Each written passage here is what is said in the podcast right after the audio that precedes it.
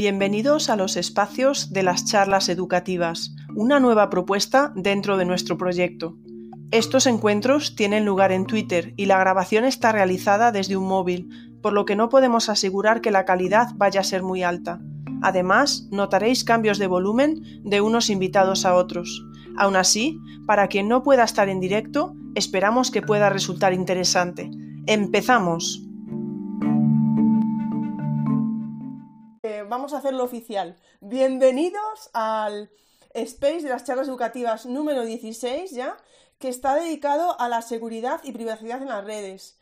Tengo que decir que hoy es el día de la radio y la verdad pues me hace mucha ilusión porque para mí yo siempre digo cuando le tengo que explicar a alguien que es un space, pues me parece que realmente es como un programa de radio, ¿no? Estáis ahí escuchando y bueno, permite interactividad obviamente según se, se organicen los spaces, pero bueno, ese me lo, yo lo, lo, veo de esa manera. Sabéis que tenéis hoy también por mi Twitter el debate dominguero. Estoy segura de que tanto María como Yolanda como Pablo habéis visto que he metido el debate dominguero que tiene que ver ¿no? con, con el tema de hoy.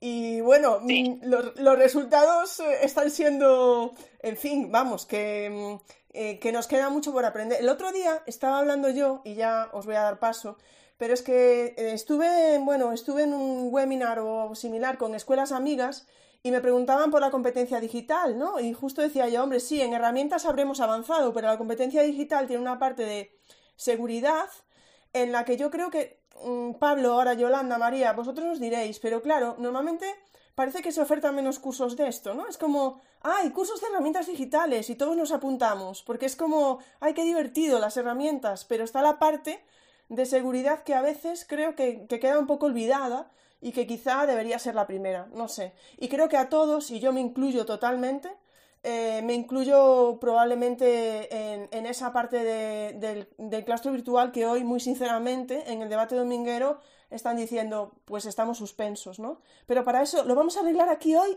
en una hora, hora y algo, lo vamos a solucionar todo, todo, todo el mundo y toda la vida ya. Así que, bueno, sin más, quiero dar las Oye, gracias. Ingrid, Dime. Ya, ya, ya, ya, ya empezamos y, y te voy a llevar mínimamente la contraria. Dime. ¿Te parece eso? Mínimamente, bueno, lo primero dar las gracias. Ahora me, me he saltado el protocolo, ya ves, o sea, esto ya esto sí. es la confianza. Sí se ofertan cursos también de seguridad digital para profesores y tal. Yo tengo, yo tengo que barrer para casa porque lo puedo decir que sí que se, o por lo menos a ver, yo puedo estoy, decir que en la, comunidad valencia, en la comunidad valenciana sí y sí que se apuntan algunos y de competencias digitales también. Ahora, que harían falta muchos más cursos y mucha más gente implicada, totalmente, pero mmm, en mínimamente, quiero decir, eh, en la parte que tú has dicho, en, en, lo que es relativo a formación al profesorado, organizado oficialmente pues por, no, en este caso yo hablo comunidad valenciana por CEFIRE, sí que los hay, sí que se hacen, sí que están, hace falta que acuda mucha más gente incluso, pero por eso ahí se voy, siguen haciendo. Ahí voy, Yolanda, es que de entrada los profesores es como ay, la herramienta tal, la herramienta cual, y parece que es como más atractivo, ¿no? Para ellos, o para nosotros en general, no me voy a quitar yo. Pero hay otra parte que, que, a lo mejor puede resultar, no voy a decir más ardua, ahora me lo diréis, vale, ya me estoy metiendo en unos jardines, no más ardua, pero bueno, que sí que requiere, pues quizá otro tipo de atención o de disposición, y yo creo que a veces eso nos cuesta más. Pero bueno, os voy a dejar que os presentéis, ¿vale? Y si queréis, de paso que os presentáis, pues ya me decís, Ingrid, no estoy de acuerdo. Así que voy a empezar con la única ¿Vale? No, que Pablo también, el pobre, ha estado callado, pero como va, estamos en Canarias, me... no, voy a empezar por María, ¿vale? María, mm, por favor, vamos a presentar antes de nada a nuestros invitados y de paso me decís un poco lo que he dicho yo, eh, si os parece que es verdad o no, que la gente tiende más a apuntarse a otro tipo de cursos, ya me lo diréis ahora, María. Encantada de que estés aquí representando a mi huella digital, que ahora, por favor, eh, nos comentas quiénes sois, ¿vale? Que no eres tú sola. Pues muy bien, buenas tardes a todos. Muchas gracias, bueno, Ingrid, por invitarnos a que compartamos este espacio, además con dos de los grandes. Eh, soy fan de ellos, de Yolanda y de Pablo Duchemén. Y bueno, darte la enhorabuena también por el trabajo que hace. Como has dicho, mi nombre es María. Bueno, María me llaman normalmente los, los más cercanos, dejo a todos que me llamen María. Eh, me llamo María Jesús López, soy cofundadora y responsable de marketing de mi huella digital. Hoy estoy aquí, pero cabe destacar que hay un gran equipo pues, por detrás que hace que todo esto sea posible. Mi huella digital es una plataforma de concienciación, iniciativa de You Forget Me, en la que bueno, pues aportamos recursos a familias, menores, centros educativos y docentes sobre cómo hacer un uso responsable de Internet. siendo conocedores sobre todo sobre de nuestros derechos y deberes digitales y en los que explicamos pues cuáles son los infinitos beneficios que nos aporta estar conectados, pero también siendo conocedores de los riesgos que existen y, cómo prevenirlos. Sobre el tema que has comentado, eh, estoy un poco con, Yolanda, sobre todo en temas de protección de datos y de privacidad y tratamiento de datos de menores, etcétera existen talleres, nosotros los impartimos para centros educativos, en los que nos encontramos con muchas dudas que comentaremos, supongo que a lo largo de esta charla, de, los responsables de tratamiento, del uso que, hacen de los datos de menores, etcétera. Pero sí es verdad que debería de existir mucha más demanda sobre, sobre los mismos, porque son muchísimas las dudas, todo el mundo anda como muy despistado, pero pues realmente no existen muchos centros que estén como comprometidos con la formación a los docentes para que hagan un uso responsable de los datos, etcétera.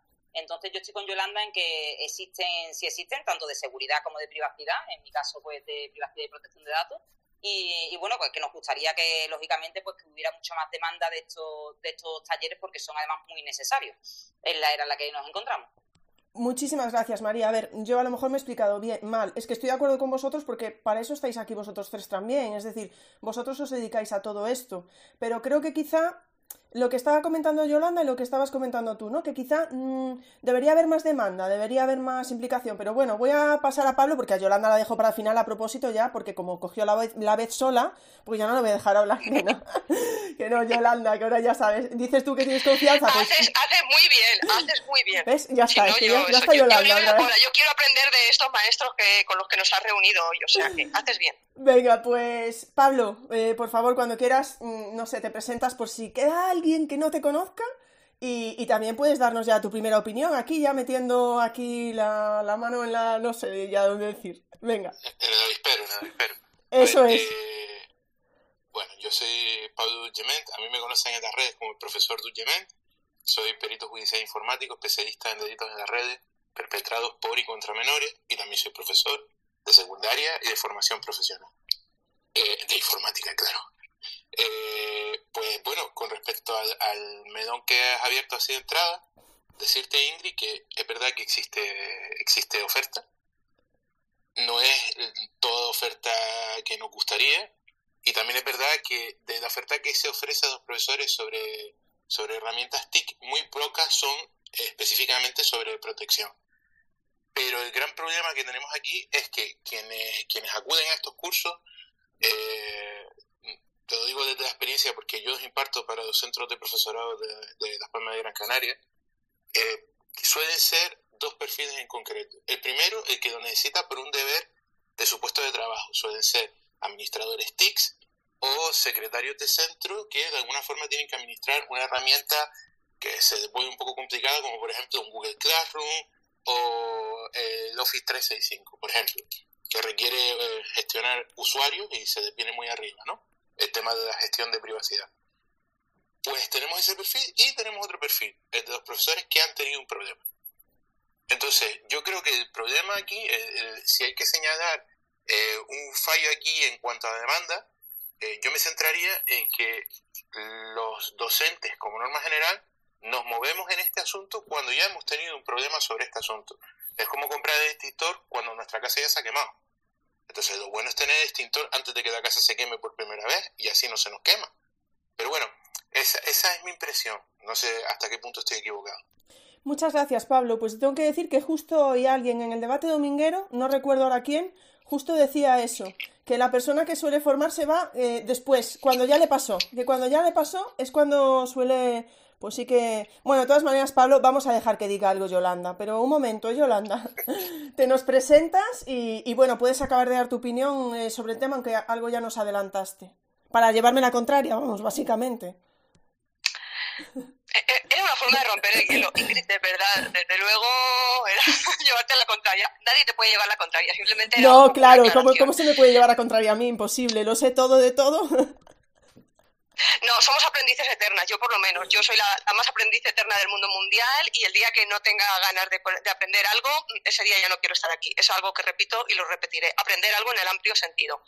Bueno, pues encantada lo primero de estar aquí. Por, gracias por la invitación y por bueno compartir con toda esta gente que me han preparado aquí. O sea, para mí también abrumador porque también, pues obviamente, les sigo, les sigo en las redes, ¿no? Propiamente dicho. Bueno, pues eh, yo soy periodista y formadora. Y desde hace pues unos años estoy especializada en temas de ciberseguridad.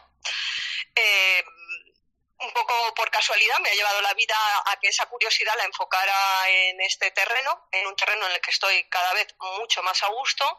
Y bueno, pues en la parte comunicativa doy la palabra eh, a través de un canal eh, que se llama Palabra de Hacker, aunque por falta de tiempo y por varios motivos eh, personales, de, sobre todo basados en el tiempo, no estoy tanto como estaba antes y con los directos y haciendo estas cositas que tú haces dedicadas a educación y que yo rascando hace ya mucho tiempo también en varias temáticas eh, inicié años atrás. Y en la parte formativa pues en la parte de seguridad digital no yo me rodeo de gente muy especialista en temas de, ciberseguridad en diferentes ámbitos porque la ciberseguridad es multidisciplinar y yo en lo que aporto en primer término aparte de abrir esa parte comunicativa pues para, para darles la palabra eh, en, en, el canal pues aparte de eso en mi parte formativa pues con todo lo que son eh, basados sobre todo y principalmente en temas de seguridad digital del uso seguro y responsable de Internet, privacidad, eh, no tanto por el ámbito de protección de datos, sino cuidemos la privacidad, muy relacionado con la seguridad, y me muevo en ese ámbito dando muchísima formación a, profesorado, a formación al profesorado, a muchos menores, a familias, a usuarios en general, de empresas, etcétera, pero me muevo mucho por ámbitos educativos, entonces sí que tengo que decir que, es así. Por una parte, lo que dice Pablo es así, quien va a las charlas es gente que ya tiene una base y está preparado, y por otra parte, es a manera reactiva, pero vamos a decir que dentro de esa ilusión óptica de que suele ser el principal, sí que tengo esa parte preventiva de que sí que muchas de las formaciones en las que en las que hago sí que asisten eh, formación al profesorado amplio el claustro, que no hayan tenido, o sea, bueno, problemas han tenido todos en general en, los centros, el que diga que no, pues siempre algo, pero que, se actúa más reactivamente, ¿no? Pues porque soy formadora colaboradora de las jornadas escolares de IGIBE, del Instituto Nacional de Ciberseguridad, y bueno, formadora de otros ámbitos, aparte de por mi parte, como formadora autónoma, y, nada, y sí que mucha formación se hace, que hace falta mucha más, desde luego, pero ya digo que, que, sí que, o por lo menos mi perspectiva en lo que es en la comunidad valenciana en primer término, pero también puedo decir por otras, Murcia, Albacete, otras zonas colindantes y tal, que, que sí, que se hacen muchas cosas y lo que yo digo se hace a nivel nacional, aunque yo lo trabajé a nivel de comunidad valenciana. Solo que hace falta mucho, y cada vez descubrimos que no estamos tan preparados como nos parece. Yo la primera. Sí, otra. La que voy aprendiendo cada día. Perdonad, parece que tengo la voz hoy.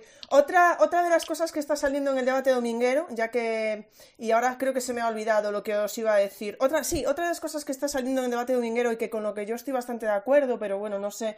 Pero parece que yo ya estoy metiendo la pata hoy desde el principio. Pero es que. Mm, claro, que esto todo va cambiando tan rápido que requiere que sea una formación muy constante. ¿eh? Pero bueno, ahí lo dejo, salió en el debate dominguero, ahora, eh, ahora os doy paso otra vez.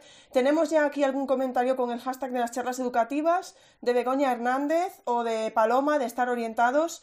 Eh, Paloma, yo creo que nos dice CLM, yo creo que es el Castilla-La Mancha, dice que tienen, eh, que tienen una guía, y tengo aquí una cosa, una guía para los centros educativos, y Begoña que nos habla de que eh, en Valladolid organizan formación para el profesorado, en, para el profesorado y para el alumnado, creo que pone, es que tengo delante vuestras preguntas, sí, y para el alumnado en esa línea, ¿vale? O sea, Ingrid, me están diciendo, Ingrid, no tienes razón, no tienes razón, Ingrid, me están diciendo. Los voy a bloquear ya. A Begoña y a Paloma las voy a bloquear directamente. Pero bueno, como veo que Yolanda ya tenía bastantes ganas de hablar, vamos a dejarla que hable un poco porque así se va desahogando. Y Yolanda, vamos a empezar con esa primera pregunta que tenía para vosotros y que creo que, bueno, nos la, hacemos todos, no solo en los colegios, ¿no? Si sobre todo nos la hacemos en casa. Y es, ¿a qué edad pueden tener los más pequeños un móvil? Y a qué edad pueden tener acceso a, las redes sociales, que parece que es algo como, bueno, pues las redes sociales tienen su, supuestamente ponen su edad, ¿no? Mínima, pero bueno, ahora nos contarás. Yolanda, puedes empezar tú. Empezamos con la pregunta del millón, y empiezo yo, por favor, la cotorra. Yo lo que quiero es escuchar también a los compañeros, obviamente, para aprender mucho de ellos. A ver, la pregunta del millón, ¿a qué edad el, el móvil, ¿no? el dispositivo móvil, tablet, pero vamos a centrarlo en el smartphone?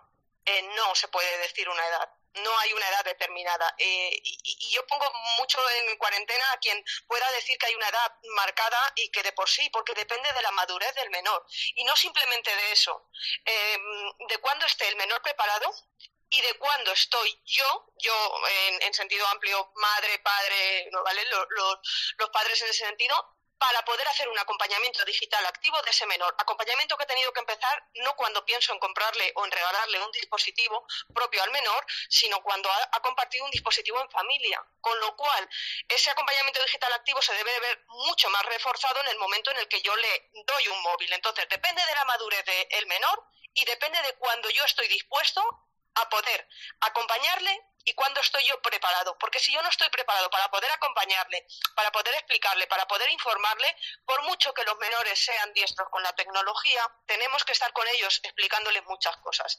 Así que no hay una edad determinada. Obviamente la evidencia nos dice que por una cuestión de dejarse llevar por la presión del grupo se está recortando esa edad y entregando cada vez más temprano eh, un dispositivo móvil a un menor de edad y, es entregarle las llaves de un Ferrari en el que yo no estoy preparado para acompañarle en ese, en ese periodo de autoescuela, por decirlo de alguna forma, por una comparativa. Eso por un lado, ¿vale? Depende de la madurez y tal. Y lo de las redes sociales, a ver, esté más o menos de acuerdo con ello personalmente, tenemos que tener en cuenta algo que se nos olvida, y es que en los eh, términos, en los usos y condiciones de cada una de las aplicaciones y redes sociales, la propia tecnológica determina una edad mínima para poder tener acceso a las redes sociales. Vamos a decir que eh, hay muchas, ¿no?, que a partir, lo mínimo mínimo que ponen eh, estas redes sociales y tal, la mayoría son a unas 13 años, entre 13 y 14. Luego también hay 16 y obviamente de 18. Pero, independientemente de esa edad que marquen ahí, en España, la Agencia Española de Protección de Datos regula que son los 14 años la edad mínima que debe tener una persona para poder hacer em, delegar por el tratamiento de sus propios datos. Y lo que hacemos al, dar permiso, al, abrirnos un perfil, realmente estamos autorizados por nuestros propios datos. Que sí, que con el consentimiento paterno y materno sería antes o después o no sé qué, bueno, pero ese consentimiento tiene que ser por ambos progenitores, previo al acceso a las redes sociales, eh, con una supervisión activa, etcétera. Con lo cual nos estamos saltando todo. Y la cuestión práctica es que mm, en el momento en el que se le entrega un móvil a un menor, parece que ese móvil ya viene con el te vas a abrir en cualquier red social que quieras, porque prácticamente es lo que acaban haciendo muchos menores, desgraciadamente. Entonces, depende de la madurez, depende de mí, algo que se me olvida, y las redes sociales tienen una edad que nosotros no consideramos, aunque ponemos el foco en las redes y en Internet hay mucho, mucho más allá de redes sociales. Bueno, María, eh, tú me dirás si quieres añadir algo más a lo que nos ha dicho Yolanda. Sí, bueno, yo totalmente de acuerdo con Yolanda. Nosotros desde mi huella digital solemos hablar pues de la entrada en el primer ciclo de primaria para tener el primer dispositivo, porque es el primer momento en el que empieza a adquirir pues, a lo mejor mayor autonomía, pero que esto no significa, como decía Yolanda, que, se lo tengamos que dar a todos los que están en, ese, en esa etapa, ¿no? Porque además que eso queda totalmente ligado al desarrollo madurativo, a la capacidad de adquirir responsabilidades y bueno, como bien ha dicho también la, compañera, la edad legal es a partir de los 14 años, pero tenemos que tener en cuenta que ahí son ellos los que tienen el derecho de decidir a quién ceden sus datos, pero nosotros si cometen algún tipo de irresponsabilidad en la red o algún delito, eh, los responsables seguimos siendo los tutores legales o los padres. Entonces, pues nosotros le damos mucha importancia por eso a la, a la concienciación y a la educación, sobre todo en valores previas pues que no podemos separar en la, en en la que estamos la educación digital de la educación para la vida, porque es que está totalmente, totalmente unido. O sea, hacemos un, uso eh, diario y compartimos todo. Eh, nuestros hijos han nacido en una era digital en la que los llamamos nativos digitales, eh, pues porque le hemos puesto ese nombre, pero no significa que sean realmente irresponsables ni estén formados en el uso de la tecnología. Entonces, pues el acompañamiento es primordial y, y, eso nos centramos siempre en a qué edad le doy el móvil. Bueno, tú estás preparada realmente o preparado para acompañarte, acompañarle en ese uso, eh, para porque muchas veces siempre decimos, oye, no, pues ponemos un control parental y se acaba los problemas. O sea, el control parental, eh, para que realmente se haga un uso responsable, no es solo poner el control parental, es el control parental y sentarte y explicarle el porqué de ese control parental, qué estamos evitando y qué le estamos permitiendo y por qué lo estamos haciendo. ¿no? Nosotros, por ejemplo, de hecho, estamos Ahora quería decirlo como en, primicia, para todos los, nuevos suscriptores que tengamos, hemos elaborado un pacto digital eh, para las familias en la que ponemos unas cláusulas que nosotros hemos puesto eh, predeterminadas que se pueden modificar y pues para llegar a un acuerdo entre, entre padres e hijos con, una, con unos derechos y unos deberes del uso de, los dispositivos. La edad, pues como dice Yolanda, pues depende del desarrollo madurativo, eh, depende del acompañamiento que le podamos dar y, depende de si, de si ese menor pues tiene la capacidad de adquirir responsabilidades y hacer un buen uso, simplemente. Muchísimas gracias. Bueno, le voy a dar paso a Pablo. Eh, me gustó, me ha gustado mucho porque hay otra cosa que no estamos tocando quizá, ¿no? Porque es uso y abuso, ¿no? Y ahí ya nos meteríamos en, en la cantidad de tiempo que se usa, etcétera. Y también, a partir de, las, de los comentarios que han hecho Yolanda y María, me surge la duda, porque yo creo que muchos de nosotros adultos no hacemos un uso, un buen uso de las redes, y me, quizá me hace preguntarme si estamos preparados para que realmente poder hacer ese acompañamiento a lo mejor a los más pequeños. Bueno, Pablo, te dejo ahí todo eso sobre la mesa. Mm, bueno, yo acabo de... Yo voy a empezar con un, con un orden, ¿vale? Porque eh, la respuesta de, depende de la madurez del menor es una respuesta muy diplomática, muy ponderada, muy buena, pero es una navaja de doble filo. Porque ¿quién decide si el, si el menor es lo suficientemente maduro? Los padres. Los padres están lo suficientemente formados para saber si el menor es lo suficientemente maduro para acceder a la red y para tener un dispositivo. Cuidado con esto. Nosotros llevamos a un niño de 15 años a la DGT y decimos, te juro por mis muertos que este niño es muy maduro y ya puede conducir y no va a poder conducir. Lo siento. Entonces, quizás deberíamos plantearnos, como, como obviamente nosotros, eh, a nosotros quizás se nos, se nos escapa un poco de las manos el definir eh, como padres si nuestro hijo está preparado o no está preparado, pues atender a, autoridades que controlan mejor el tema y sobre todo trabajan sobre estadística. Eh, el móvil se lleva por delante muchas más vidas, sobre todo cuando hablamos de menores de infancia, que, los accidentes de tráfico. Y para utilizar el coche hemos puesto una edad mínima. Bueno, vamos a atender lo que nos dicen los, estamentos. Nos dice claramente la Ley Orgánica de Protección de Datos y Garantía de Derechos Digitales que un menor no puede ser responsable de la gestión de sus propios datos personales y sin embargo le damos a los 10 años una herramienta de difusión masiva de datos personales a un menor. Nos dice las directrices europeas bien claramente que hasta los 16 años están contraindicadas cualquier herramienta en la red que permita la comunicación con desconocidos. Y le damos acceso a la red a un menor de 16 años. Vamos a, vamos a guiarnos un poco por lo que dice la gente que sabe más que nosotros y que maneja mucho mejor las estadísticas. Eh, a todo esto yo agrego, contándole toda razón a mis compañeras, que esto no es una cuestión de todo o nada, por supuesto. Siempre hay quien nos dice, ya, y cuando tenga 16 años, como no ha aprendido, se estampa. Bueno, sobre estamparnos, yo quiero decir una cosa aquí. Señores, a mí todavía, en la actualidad, señoras, a en la actualidad todavía me llegan casos de adultos que caen en el, en el timo del príncipe nigeriano este que te dice que necesita tu dinero para cobrar una herencia y luego te la va a donar a ti. Si los adultos no sabemos movernos en la red, ¿cómo podemos esperar que los menores, que todavía tienen mucho por que aprender por delante, por muy nativos digitales que sean, estamos hablando de interacción con humanos, sobre lo que les puede pasar y lo que no les puede pasar? Vamos a hacer un poco de caso. Bueno, yo propongo siempre eh, separar las cosas. Eh, una cosa es el acceso al smartphone, otra cosa es el acceso a la red, otra cosa es que el smartphone sea propiedad del menor, que esto es muy interesante. Yo te puedo dejar prestado un, un, smartphone para que lo utilices una hora delante de mí o una hora en soledad, pero eso no significa que sea tuyo. Esto es muy interesante, es una, una herramienta muy interesante. Y otra cosa también, por ejemplo, eh, o entras en la red o no entras en las redes sociales. No, hombre, hay cosas intermedias, como por ejemplo, que la cuenta que utilices sea una cuenta de la familia y no privada. O que la cuenta que utilice sea la cuenta de los padres cuando todavía es demasiado joven. Entonces, como es una respuesta muy complicada que incluye muchos factores, yo he creado una especie de, una propuesta, no, es más, eh, una especie de, de, programa de implantación.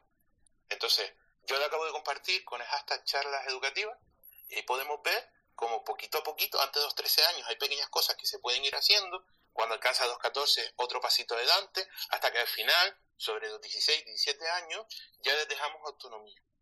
Y una cosa también que quiero soltar antes de acabar, porque esto es muy importante para mí, cuidado, la mezcla menor privacidad e Internet. Cuidado con esto. Hay mucha gente que te dice, tenemos que dejarle su privacidad. si quieres respetar su privacidad, cómprate un diario y no lo leas. ¿Vale? Pero cuando hablamos de Internet, cuando tú respetas la privacidad del menor, estás respetando la privacidad de un montón de gente que contacta con ese menor. Y esas personas son las que tienen que suscitar eh, nuestra desconfianza. Entonces, cuidado, ¿por qué el ordenador en el cuarto del menor? ¿Por qué el menor se mete el móvil en el baño? ¿O por qué se lo lleva a dormir? Eh, hay muchas cosas que se pueden hacer sin necesidad de que sea un sí o un no. Hay cosas intermedias con las que podemos gestionar. Y bueno, yo ahí lanzo mi, mi propuesta, la pueden leer cuando quieran. No la voy a leer ahora porque se hace muy tarde. Pero es eso, es ir dándole cada vez más autonomía y confianza poco a poco en la implantación según va avanzando el tiempo. Muchísimas, muchísimas gracias, Pablo. Pues nos quedamos ahí, que lo acabas de meter con el hashtag de las charlas educativas. Te voy a dar paso otra vez, Pablo, para contestar a nuestra siguiente pregunta. Y entonces, de paso. Perdona, Ingrid, Ingrid sí. un, pequeño inciso a lo que ha dicho Pablo, que tenéis levantada la, mano para no interrumpir. Eh, quería dar, bueno, darle toda, totalmente la razón a, a Pablo e indicar que, por ejemplo, nosotros cuando hemos elaborado ahora el pacto digital, este que, os comentaba, que está en la sección privada ¿no? de, nuestra plataforma, eh, hemos tenido en cuenta eso, que el, teléfono es de los padres, eh, que se lo estamos prestando a los hijos siempre y cuando respeten las normas y los acuerdos. Nosotros nos hemos, nos hemos topado con muchos pactos que hay, porque hay muchos elaborados, muchos eh, contratos entre padre e hijo, pactos, etcétera, pero realmente no encontrábamos uno en el que, en el que se viera pues pues esto que está comentando comentando Pablo no oye que el, el, terminal el dispositivo es mío te lo estoy prestando siempre que cumplas una regla y yo eh, voy a respetar tu privacidad siempre y cuando cumplas unas, unas normas y establezcamos una regla y hagas un buen uso de ella en el momento que no pues hay una serie de, de consecuencias eh, en la que pues puede ser pues la retirada del teléfono, la retirada del uso de redes sociales determinadas, etcétera. Entonces solo quería hacer esa, esa breve aclaración porque la verdad que es que nos ha costado bastante y hemos dicho, bueno, no encontramos ninguno parecido a lo que queremos, vamos a elaborarlo y, le doy totalmente la razón a Pablo. Bueno, pues muchas gracias. Yo aquí quería comentaros, ¿vale? Y le iba a dar paso a Pablo otra vez porque lo teníamos a él para la siguiente pregunta. Entonces quería, eh, al, hilo de lo que estabais comentando, eh, poniéndome en lugar de, una familia, digamos, eh, quería comentar en ese sentido qué papel juega la presión social la presión de los compañeros, ya fulanito tiene móvil, es que están todos, no, no voy a decir, lo digo Pablo, digo, están todos en TikTok y quiero estar yo también, etcétera, etcétera, ¿no? Entonces ya sé que he abierto tu melón, pero bueno, yo agradezco mucho todo lo que pones en, en, Twitter además y lo que aprendemos. Pero bueno, aparte de esto que te acabo de comentar, ¿no? Porque a lo mejor hay familias que se preguntan ya, pero es que eh, mi hijo no sé qué, los, compañeros tal, no sé cuánto. Hace poco leí incluso en Twitter eh, el grupo de WhatsApp del cole. ¿Hay alguno? Bueno, es que esto era, era diferente, ¿eh? porque hablaban de un videojuego. Pero ¿hay alguien que quiera jugar al videojuego con mi niño? Y luego ponía, grupo de WhatsApp de mi hijo de tres años y estaba preguntando en el grupo de WhatsApp al resto de padres, pues eh, además era un video, es que yo no conozco los videojuegos, ¿eh? no, no conozco, pero en este caso era Fortnite, ¿vale?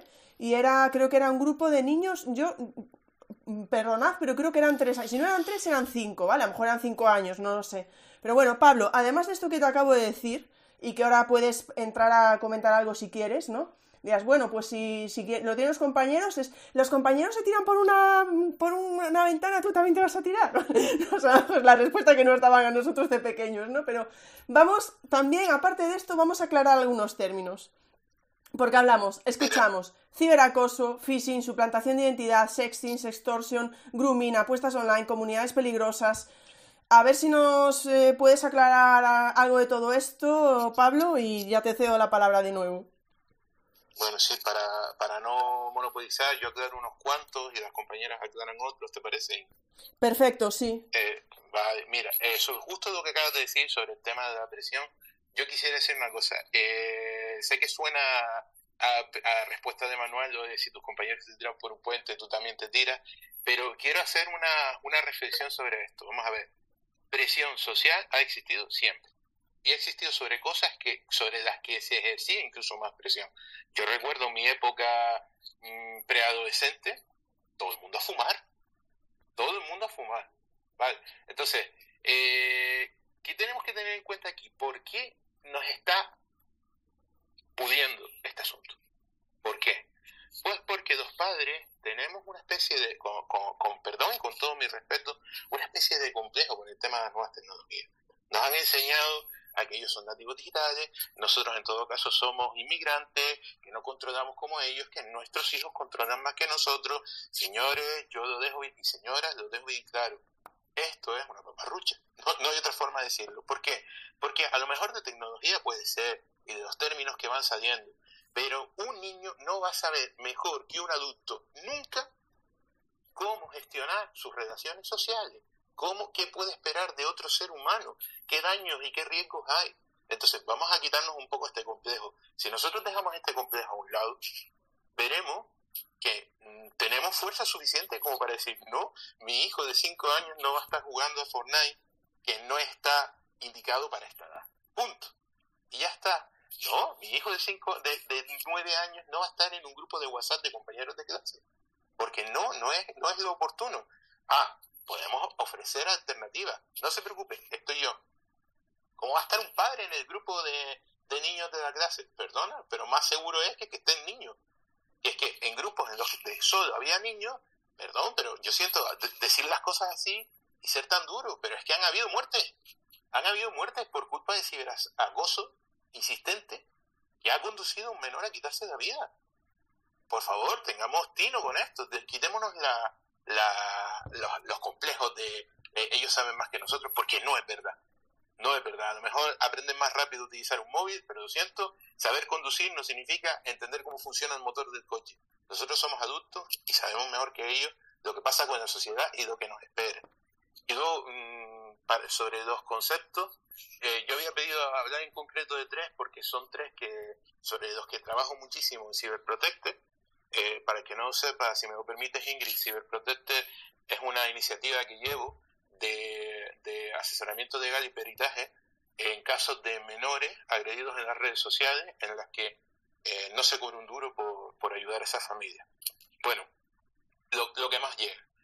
Nos llega conceptos interesantes, el sexting. Siempre nos dicen, cuidado que el sexting no es un delito, es, un, es una conducta de riesgo, pero no es un delito en sí. Bueno, eh, sexting no es un delito si las personas que están participando en el material saben que está siendo grabada, si las personas eh, cuyo material se ha difundido han dado su consentimiento para que sea difundido, y lo más importante, no se nos olvide, porque aquí cometemos un error muy grande, si las personas que participan en, en ese material son adultas.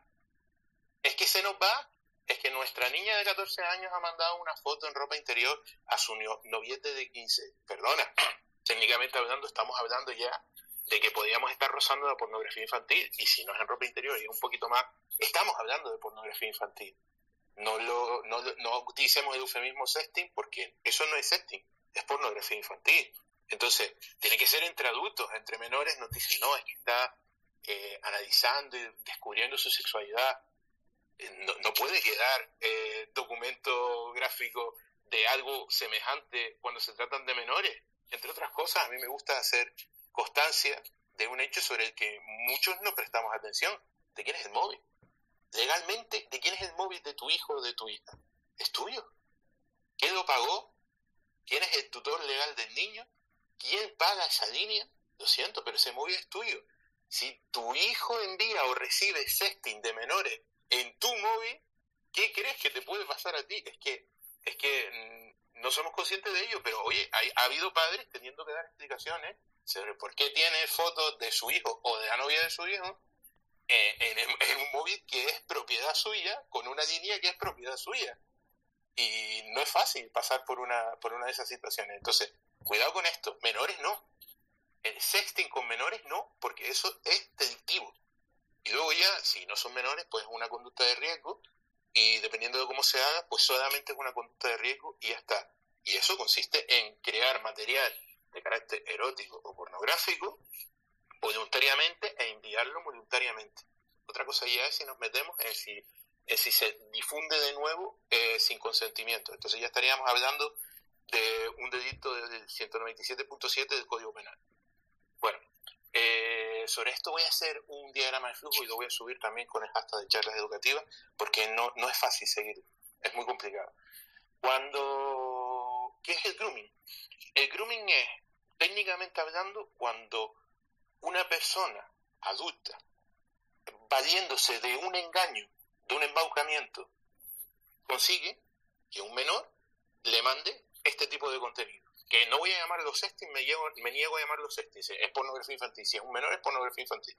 Entonces, ¿cuál es ese embaucamiento? ¿Cuál es ese engaño? Pues hay, hay de diferentes tipos. Hay embaucamientos que consisten en ofrecer regalo, hay embaucamientos que consisten en hacerse pasar por algo así como eh, managers o, directores de agencias de modelos y tal. O también hay eh, el, más habitual, que es hacerse pasar por otro menor. Entonces, claro, haciéndose pasar por otro menor, empieza a entablar confianza, consigue siempre intimidad eh, y por fin llega el momento de intercambiar este contenido, ¿no? Eso es el delito de grooming, que no está tipificado así exactamente, pero, pero es de lo que hablamos. Y por último, la sextorsión. La sextorsión es cuando alguien tiene este contenido tuyo, seas un adulto seas un menor, tiene contenido sexual tuyo, aunque lo hayas conseguido con tu eh, contribución y con tu, y con tu consentimiento, y entonces de repente te chantajea, te hace una extorsión y te dice, o tú cumples con el requisito que te voy a decir ahora, la verdad, ahora veremos cuáles son, o este, este contenido va a ser difundido en una página porno, o se lo voy a mandar a tu familia, o tengo aquí la lista de correos de todos tus compañeros de tu clase y lo verán todos ellos y te arruinaré la vida. Entonces, ¿qué es lo que suelen pedir los extorsionadores? Pues tres cosas. Eh, lo más habitual, entre comillas, dinero. Si te pide dinero es un extorsionador profesional, por decirlo de alguna manera. Lo menos habitual es eh, quedar para llevar a cabo eh, acciones sexuales eh, explícitas. Y que en el caso de un menor estaríamos hablando de un abuso, de la violación de un menor. Y en medio, que está más o menos la, la zona más, más frecuentada, es pedirte más material. Pero no es más material, es material de mayor complejidad, de mayor injundia. Es decir, yo tengo una foto tuya en ropa interior, ahora o me mandas una foto desnuda o publico tu, tu foto en ropa interior. Cuando ya tienes la foto desnuda, o me mandas una foto tocándote o publico tu, ropa, tu foto desnuda. Y así sucesivamente va subiendo y va entrampando a nuestros niños, ¿vale? Esto es muy peligroso. Entonces, eh, antes de soltar la palabra, si me gustaría dar un consejo a padres o incluso adultos que se estén viendo en esta situación, nunca ceder al chantaje nunca, nunca se cede chantaje. Profesor, pero es que, eh, ¿sabe la vergüenza que me daría a mí eh, que se viera una foto mía desnuda? Ya, pero es que si tú cedes al chantaje y mandas una foto, por ejemplo, eh, masturbándote, que esto es muy habitual en el siguiente paso, ahora te has dado más poder. Ahora te amenazará, te amenazará con eso. Y además hay un amplio, amplio, amplísimo porcentaje de extorsionadores que no cumplen la amenaza porque se extorsionar es un delito de un carácter y tipificado de una forma, y cumplir la amenaza está tipificado en el 197.7 y es muchísimo más duro. Entonces, eh, eh, ellos no van a hacer esto. Cuando la cosa se descomplique, van a cambiar a otra víctima y punto. Entonces, enseñar siempre que no se cumple con el chantaje. Y ya suelto la palabra para que hable otra persona que sepa más que yo. Bueno, Pablo, pues ahí queda, la verdad, mucho que reflexionar. Muchísimas gracias. Yolanda, que creo que nos vas a contar algo más de todo esto también. Bueno, ya nos había dicho Pablo cómo actuar y bueno, yo hablando contigo también en otra charla también nos contabas eh, líneas de ayuda, etcétera. Bueno, ahora nos contarás. Sí, muchas cosas. Bueno, obviamente eh, es que eh, la limitación del tiempo es tan mala para no poder matizar cosas. Obviamente, Pablo, estoy muy, muy de acuerdo, no voy a decir 100%, en todo porque hay matices, ¿no? Estoy muy, muy, muy, muy de acuerdo en, todo lo que has dicho, en los delitos expuestos, en, en los temas y en todas las cosas y tal. Pero la realidad nos pega un bofetón en las clases hablando con los menores cada vez más pequeños en los que ellos mismos te ponen a temas que tú no quieres eh, o, no tenías planeado planificado hablar con ellos en los que te los ponen. Estoy de acuerdo. Eh, para mí el tema del sexting, la sextorsión, el grooming, es que en todas las charlas, en todas las formaciones, traten de esto, no siempre busco un huequito para explicarlo, porque es algo que está tan sumamente latente. Eh, yo soy una de las que expone que el sexting en sí mismo no es un delito, pero que la raya está muy fina para cruzar en un, caer, ¿no? En, en, esa difusión no consentida de imágenes íntimas sexuales, caer en una sextorsión, caer en mil historias, caer en un grooming, caer en mil cosas. Pero, obvio, que se está jugando con pornografía infantil. Obvio que hay que abrirles los ojos a los menores a que si ellos reciben esa imagen, sea de su mejor amigo, amiga, pareja, rollo o lo que sea, mm, eh, como aquel que dice, eh, están jugando con el fuego de disponer de una fotografía íntima sexual de un menor de edad, un vídeo, cualquier cosa, pero dejarles desnudos sin explicarles las consecuencias que tiene la práctica de riesgo, por mucho que digamos, es que para adultos, pero es que los menores lo están haciendo. Ojo, o sea, de acuerdo, por eso digo que hay un matiz, de acuerdo en todo lo que has dicho, toda la tipificación, o sea, soy la primera que les estampa en una slide en la, en la pantalla, en el, S, el, el artículo, palabra por palabra del Código Penal del artículo 197.7, ¿vale? Directamente para que vean qué fácil es caer en ese delito y que se vea grabado, no simplemente en este delito, los delitos obviamente se pueden acumular, en el que esa difusión por meterlo en un grupo, por enseñarlo y todos los que están ahí se ven en un marrón más grande, porque se está difundiendo imagen de un abuso sexual infantil, realmente porque es la pornografía infantil, ya sabes, la catalogación y lo que implica. Entonces, es ese pequeño matiz. He compartido también con el hashtag de, charlas educativas precisamente una charla sobre, sobre ello, ¿vale?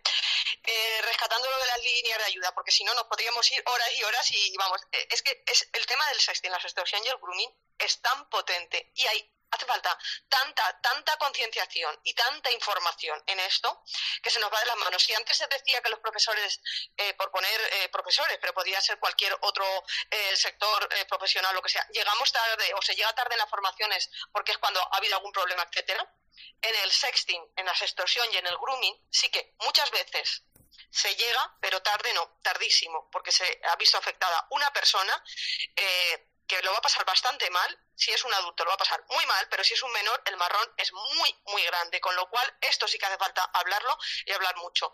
Pero bueno, en cuanto a las líneas de ayuda, obviamente, eh, si nosotros somos eh, víctimas de, cualquier tipo de, ciberdelito o no llegar al ciberdelito, pero necesitamos, porque vamos un poco a oscuras, información sobre seguridad eh, digital, ¿no? De, cualquier ámbito, em, dudas en los controles parentales que comentábamos antes, dudas con las comunidades peligrosas, dudas con retos virales, dudas en cómo configurar una aplicación o un juego, o etcétera existe ¿no? en España tenemos eh, la línea de ayuda a nivel nacional eh, puesta en marcha por INCIBEN, que es un canal de ayuda en el que nació precisamente eh, dentro de Internet Segura for Kids, que es el centro de referencia a nivel nacional para menores, nació para dar salida a esas dudas o esos problemas o delitos en el ámbito escolar o menores, familias y educadores. Pero ya se ha ampliado y es la línea que disponemos todos en España eh, porque si se llama desde fuera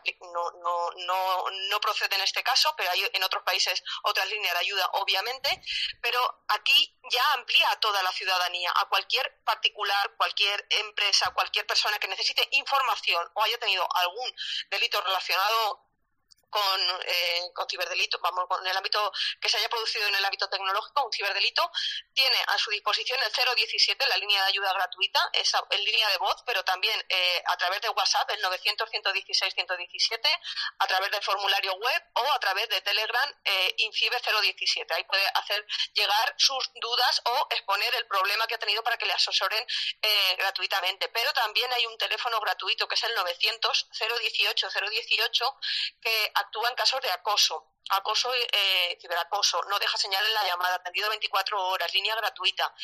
También tenemos a través de la Agencia Española de Protección de Datos un canal eh, prioritario que se ha puesto, que se puso en marcha para poder eh, notificar cuando yo soy víctima o conocedora de que se está difundiendo eh, algún tipo de contenido sensible y entendamos por contenido sensible no simplemente lo que comentábamos antes que tiene que ver con ese ese, ese sexting, ¿no? Eh, que, que, acaba saliendo a la luz. Pues cuando son fotografías uh, o vídeos de contenido íntimo sexual o contenido sensible también incluye eh, e imágenes, eh, fotografías, vídeos de agresiones, de peleas, etcétera, podemos contactar con la eh, con la EPD, ¿vale? Que serían www.aepd.es barra mm, canal prioritario. Ahí directamente podríamos exponer para que la Agencia Española de Protección de Datos actuara con inmediatez para analizar este contenido y ver si puede solicitar la retirada de este contenido que esté circulando. Y digo ver porque si está circulando por redes sociales, vamos a decir, un poco más clásicas, como puede ser Twitter, la que estamos utilizando ahora, o Facebook, o Instagram, tal, pueden mediar a través de la tecnológica, ¿vale? A través de acuerdos, y no es tan inmediato como quisiéramos, pero sí que es rápido, pero cuando ya se ha difundido por grupos de mensajería instantánea, como ponerle puertas al campo, pero que se sepa que existe este canal prioritario. También está la Fundación ANAR, también, ¿no? De ayuda a, la infancia y a la adolescencia y también con teléfonos también para asesorar a, familias. Todos estos teléfonos, yo insisto una y otra vez en que hay un montón de cartelería elaborada, pero si no lo podemos hacer a mano, porque estos teléfonos tienen que estar presentes en centros escolares. Porque los menores tienen que tener la confianza suficiente si tienen un problema contárselo a sus familiares o a sus profesores, a un adulto de referencia. Pero algunos no lo hacen, algunos se cierran en banda, como mucho igual se abren entre iguales a sus compañeros, pero no tienen recursos para poder igual mm, solventar ese problema. Y ante que se puedan cerrar y no contárnoslo, es mejor tener puesto un papel en un corcho, en un pasillo, en todas las aulas, en la biblioteca, donde sea, teléfonos, la línea de ayuda de INCIBE, el teléfono del acoso, el canal prioritario, nunca sabemos quién en un momento determinado se cierra en banda de contárselo cara a cara a una persona, pero se abre ante mm, desconocidos a contar lo que le ha pasado. Y estas personas son profesionales que les van a ayudar. Estas líneas de ayuda, por favor, presentes en los centros escolares. Y hay muchos más de los que podríamos recurrir. Es, es, la parte por la que empiezo y que me enrollo a hablar. Venga, Ingrid, eh, eh, paso palabra porque si no, seguimos y seguimos y no acaba nunca. Pasas palabra, pero. Pasas palabra, pero no porque no sepas. Pasas palabra para porque eres muy educada y dejas hablar a otra persona. Bueno, Yolanda, yo sí que te pediría, y seguro que, que te lo van a, te lo van a, te lo van a exigir en claustro virtual, que nos pongas por ahí con el hashtag de las charlas educativas alguna de esta información que nos has dado, alguna de estas líneas que ya lo hicimos en su día en las charlas educativas cuando viniste, pero bueno, tengo que deciros que el hashtag de las charlas educativas está a tope, ¿vale? Eh, luego os pasaré, voy a, voy, a, voy a pasar a la siguiente pregunta, pero luego veremos alguna de las que está surgiendo con el hashtag de las charlas educativas. Eh, iba a hacer yo. Ah, le vamos echando, yo por lo menos. sí. Voy a, antes de, de, pasar, o antes de pasar a María, que va a contestar otra pregunta, yo no sé si Pablo o Yolanda quería preguntaros em, qué hacer, porque, bueno, se ha visto hace poco con, ¿os acordáis? Esta chica que se había suicidado por un contenido que se había eh, publicado en, creo que en el grupo de WhatsApp del trabajo, estoy hablando de memoria. ¿Qué tenemos que hacer nosotros? Eh, y creo que por ahí va un poco la... Si recibimos en el momento que vemos em, en un grupo o en algo, algo que vemos que mm, esto no debería estar aquí. ¿Te refieres a la trabajadora de Ibeco, puede ser? Efectivamente, a la trabajadora de Ibeco. Caso, sí. Sí. Sí, sí. si quieres, Joan. No, no, Pablo, Pablo, adelante. Eh, vamos a ver. Eh, no, no, estamos implicados y nos llega este contenido. Efectivamente, estamos en un grupo de WhatsApp que pensamos que es un grupo normal, que normalmente y hay alguien que sube algo que puede ser lo que dice, puede ser algo ya más fuerte o algo que a lo mejor no es tan fuerte, pero que decimos, mm, esto no no creemos que se tenga que poner esta foto de esta persona de esta manera o Mira, es una, es una pregunta muy interesante porque refleja justo una cosa que me estaba diciendo ahora mismo Yolanda, y es que la realidad no, no, nos condiciona. Que, eh, es decir, yo puedo hablar de delitos, pero claro, si los niños lo siguen haciendo, ¿sabes? Eh, nos, vemos en un problema, ¿no? Eh, sí, cierto, cierto, cierto. Pero también nosotros somos partícipes de la creación de esa realidad. Es decir, si nosotros educamos a nuestros niños, porque al final somos educadores, en que, en que no es sexting, sino pornografía infantil, por lo menos ya existe un pequeño vector de entrada que está arrojando luz en este asunto. Entonces tienes toda razón, yo, toda razón, no te quito ni un ápice de razón. Pero sí es verdad que si la realidad está mal entendida, eh, llevarle, llevarle el juego eh, no colabora a modificar esa realidad. Entonces sé que estás totalmente de acuerdo conmigo y que hay que hablar las cosas claras a los chicos, ¿no? Pero aquí, por ejemplo, este es otro ejemplo, ¿no? A mí me llega una cosa así a, a un grupo mío y yo denuncio a quien me lo mandó no, es que te lo mandó tu amigo del alma, lo siento, mi amigo del alma está cometiendo un delito.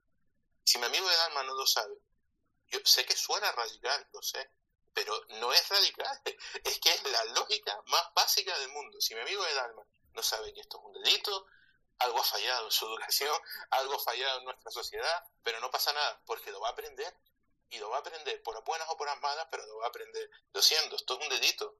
De hecho, eh, si alguien, por ejemplo, te respondiera, no, se lo digo y se lo dejo pasar, discúlpame, estás siendo conocedor de un delito y lo estás dejando pasar. Eso también es un delito. Es que es así de simple. Oye, eh, deja claras las cosas para que no te ocurran este tipo de cosas, ¿no? Por ejemplo, yo, yo dejé claro en un, en un grupo de WhatsApp en el que se estaba empezando a compartir material que no me gustaba, pero que no era, no era de este estilo, sino era, era pornografía legal, por decirlo de alguna manera. Yo dejé bien claro, yo no quiero esto, entonces o dejan de compartirlo en este grupo o yo me voy del grupo, pero no pasa nada. Y lo vas dejando claro y entonces mm, quizás así no te ves nunca en esta situación. Pero si te ves en esta situación, no es una cuestión de qué es lo más acertado. No, no, que es lo legal. Oye, eres conocedor de un delito y no denuncia. No, no, denúncialo. Porque es que sabe Dios el daño que está provocando esto, la mera difusión, aunque no estén planteándose las consecuencias, la mera difusión, el daño que está haciendo a la víctima. No, no, denuncia, denuncia y avisa. Totalmente, totalmente, Pablo. Es que si no, la gente que está dentro de ese grupo, con su silencio, claro.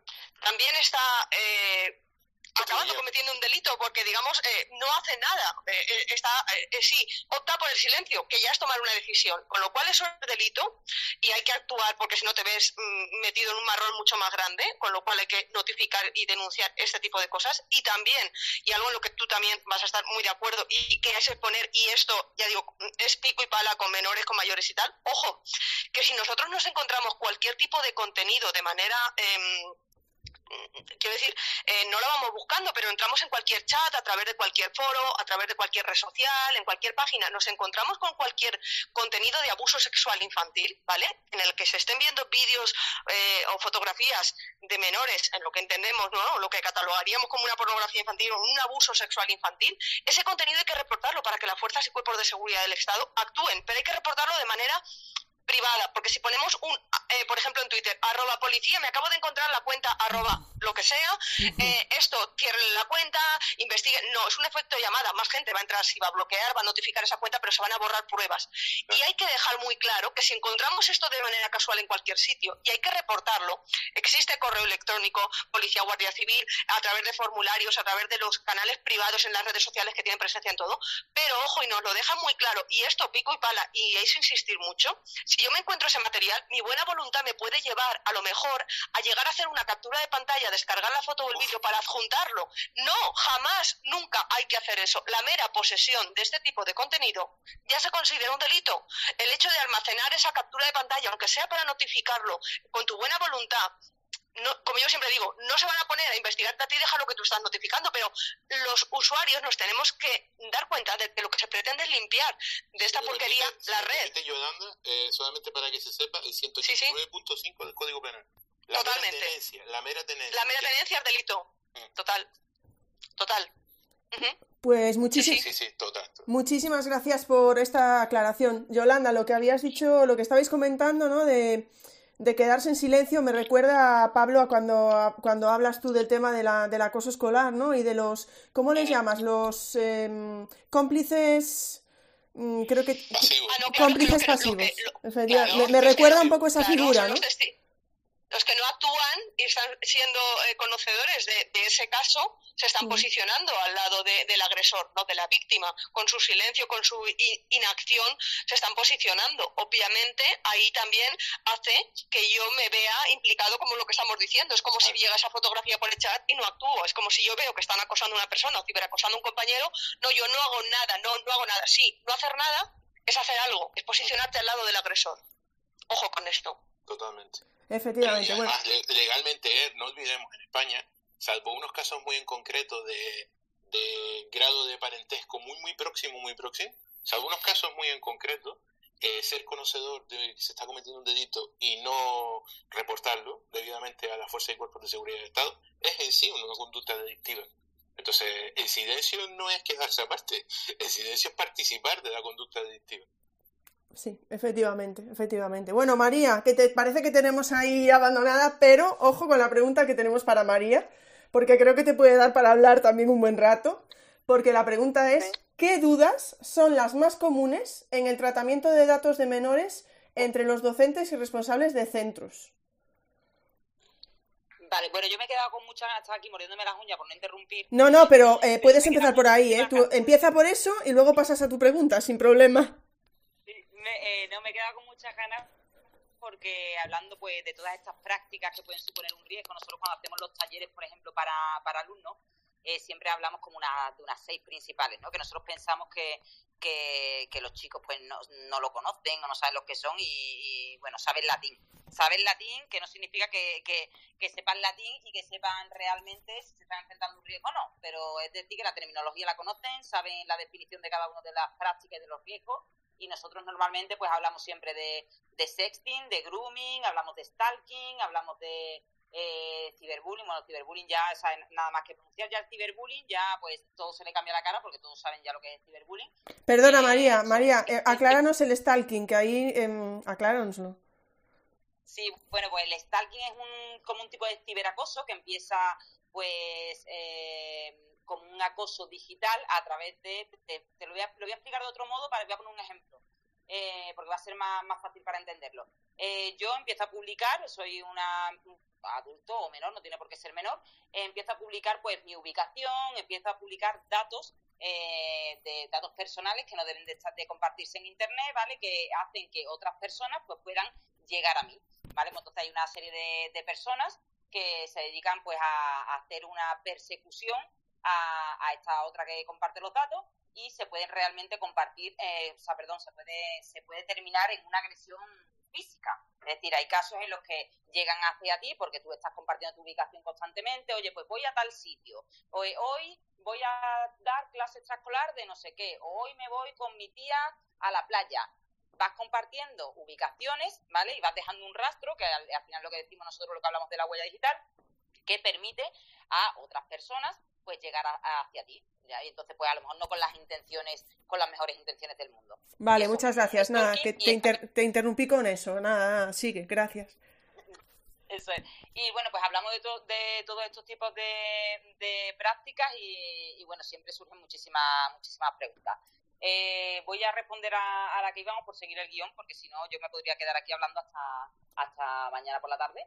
Eh, a ver, sobre, sobre las dudas que surgen en, los centros educativos, nosotros por nuestra experiencia ya no es solo eh, sobre qué datos pueden facilitar y no, sino no saben realmente pues quién es el, el, encargado de tratamiento en un centro educativo o no saben quién es el responsable del tratamiento según si el, centro a lo mejor es público o privado. Y, y bueno, realmente el gran desafío es gestionar los datos de los menores sobre todo pues cuando tienen que tener claro pues la finalidad del uso que le van a dar. Pues algunos ejemplos pues, podríamos poner de pues mm, eh, ceder los datos a proveedores, pues a los, alumnos cuando van a actividades extraescolares, publicar las calificaciones, tratar los datos de salud de los alumnos, pues en el comedor, en excursiones, publicar o compartir la foto de los alumnos, que es el, temido grupo de WhatsApp de los padres. Y bueno, pues todos estos riesgos y todas estas, estas dudas eh, las plantean, se pueden prevenir, se pueden gestionar, pero sí es verdad que hay un desconocimiento absoluto y una falta de formación, eh, pues por parte tanto de los centros educativos hacia los docentes como de los padres, pero en concreto cuando se trata de ceder datos de menores, eh, los docentes están, pues, mm, es que no tienen, no tienen ni la menor idea, o sea, no hacen las cosas que hacen, eso de compartir, por ejemplo, una fotografía de haciendo una actividad en clase al grupo de WhatsApp de padres, lo hacen y realmente tú cuando hablas con ellos ves que es por desconocimiento, que no hay, no hay una mala intención por detrás, eh, ni nada, lo que hay realmente es un desconocimiento absoluto y es por una falta de formación. Falta de formación, pues o bien porque el centro no, no, se no le da eh, eh, pues esos recursos formativos, eh, o bien pues porque es que no tienen realmente la gente no nace sabiendo. Y además ahora, sin embargo, como decía antes Yolanda, hay la Agencia Española de Protección de Datos también pone recursos gratuitos a disposición de los centros educativos. Ha hecho una guía hace poco que compartido sobre la protección de datos de menores en centros educativos, de lo que se debe hacer y lo que no se debe hacer pero es que tampoco conocen que existen esas guías. Entonces nosotros normalmente en los talleres, pues lo que más encontramos son esas dudas de, oye, eh, ¿cómo puedo tratar los datos? ¿Los puedo ceder? ¿Puedo hacer esto? Sobre todo las fotografías, los datos del comedor, cómo publico las calificaciones de los, de los alumnos. Que nos parece eh, que estamos hablando de hace 20 años, pero que todavía hay muchos centros educativos que cuelgan, pues a lo mejor en la puerta del comedor pues los alumnos que han sido admitidos, pues con sus datos personales, sus DNI, si tienen intolerancia, y estos son datos sensibles que hay que tener especial cuidado y no son conscientes y además no saben las multas y las repercusiones que pueden tener el centro educativo por hacer un uso irresponsable de este, de este tratamiento. María, ahí me parece muy interesante. te voy a hacer un par de preguntas. Eh, primero, por ejemplo, comentabas, ¿no? Un profesor que pone alguna foto en el WhatsApp de padres. Ahí y ya me lleva a, las fotos, a los vídeos en redes. Em, pregunto, ¿no? Porque hay muchos profesores que, comentan pues que tienen los permisos para por parte de los padres para poder poner las fotos, los vídeos. Entonces quería preguntarte sobre eso, hasta qué punto eh, sí que es verdad que también he escuchado, y hablo desde mi ignorancia total, ¿vale? Pero bueno, creo que a lo mejor puede haber más gente que tenga las dudas o no. Eh, he escuchado, ¿no? Porque el colegio puede tener permiso, pero no el profesor desde su cuenta particular. ¿Cómo va esto? Efectivamente.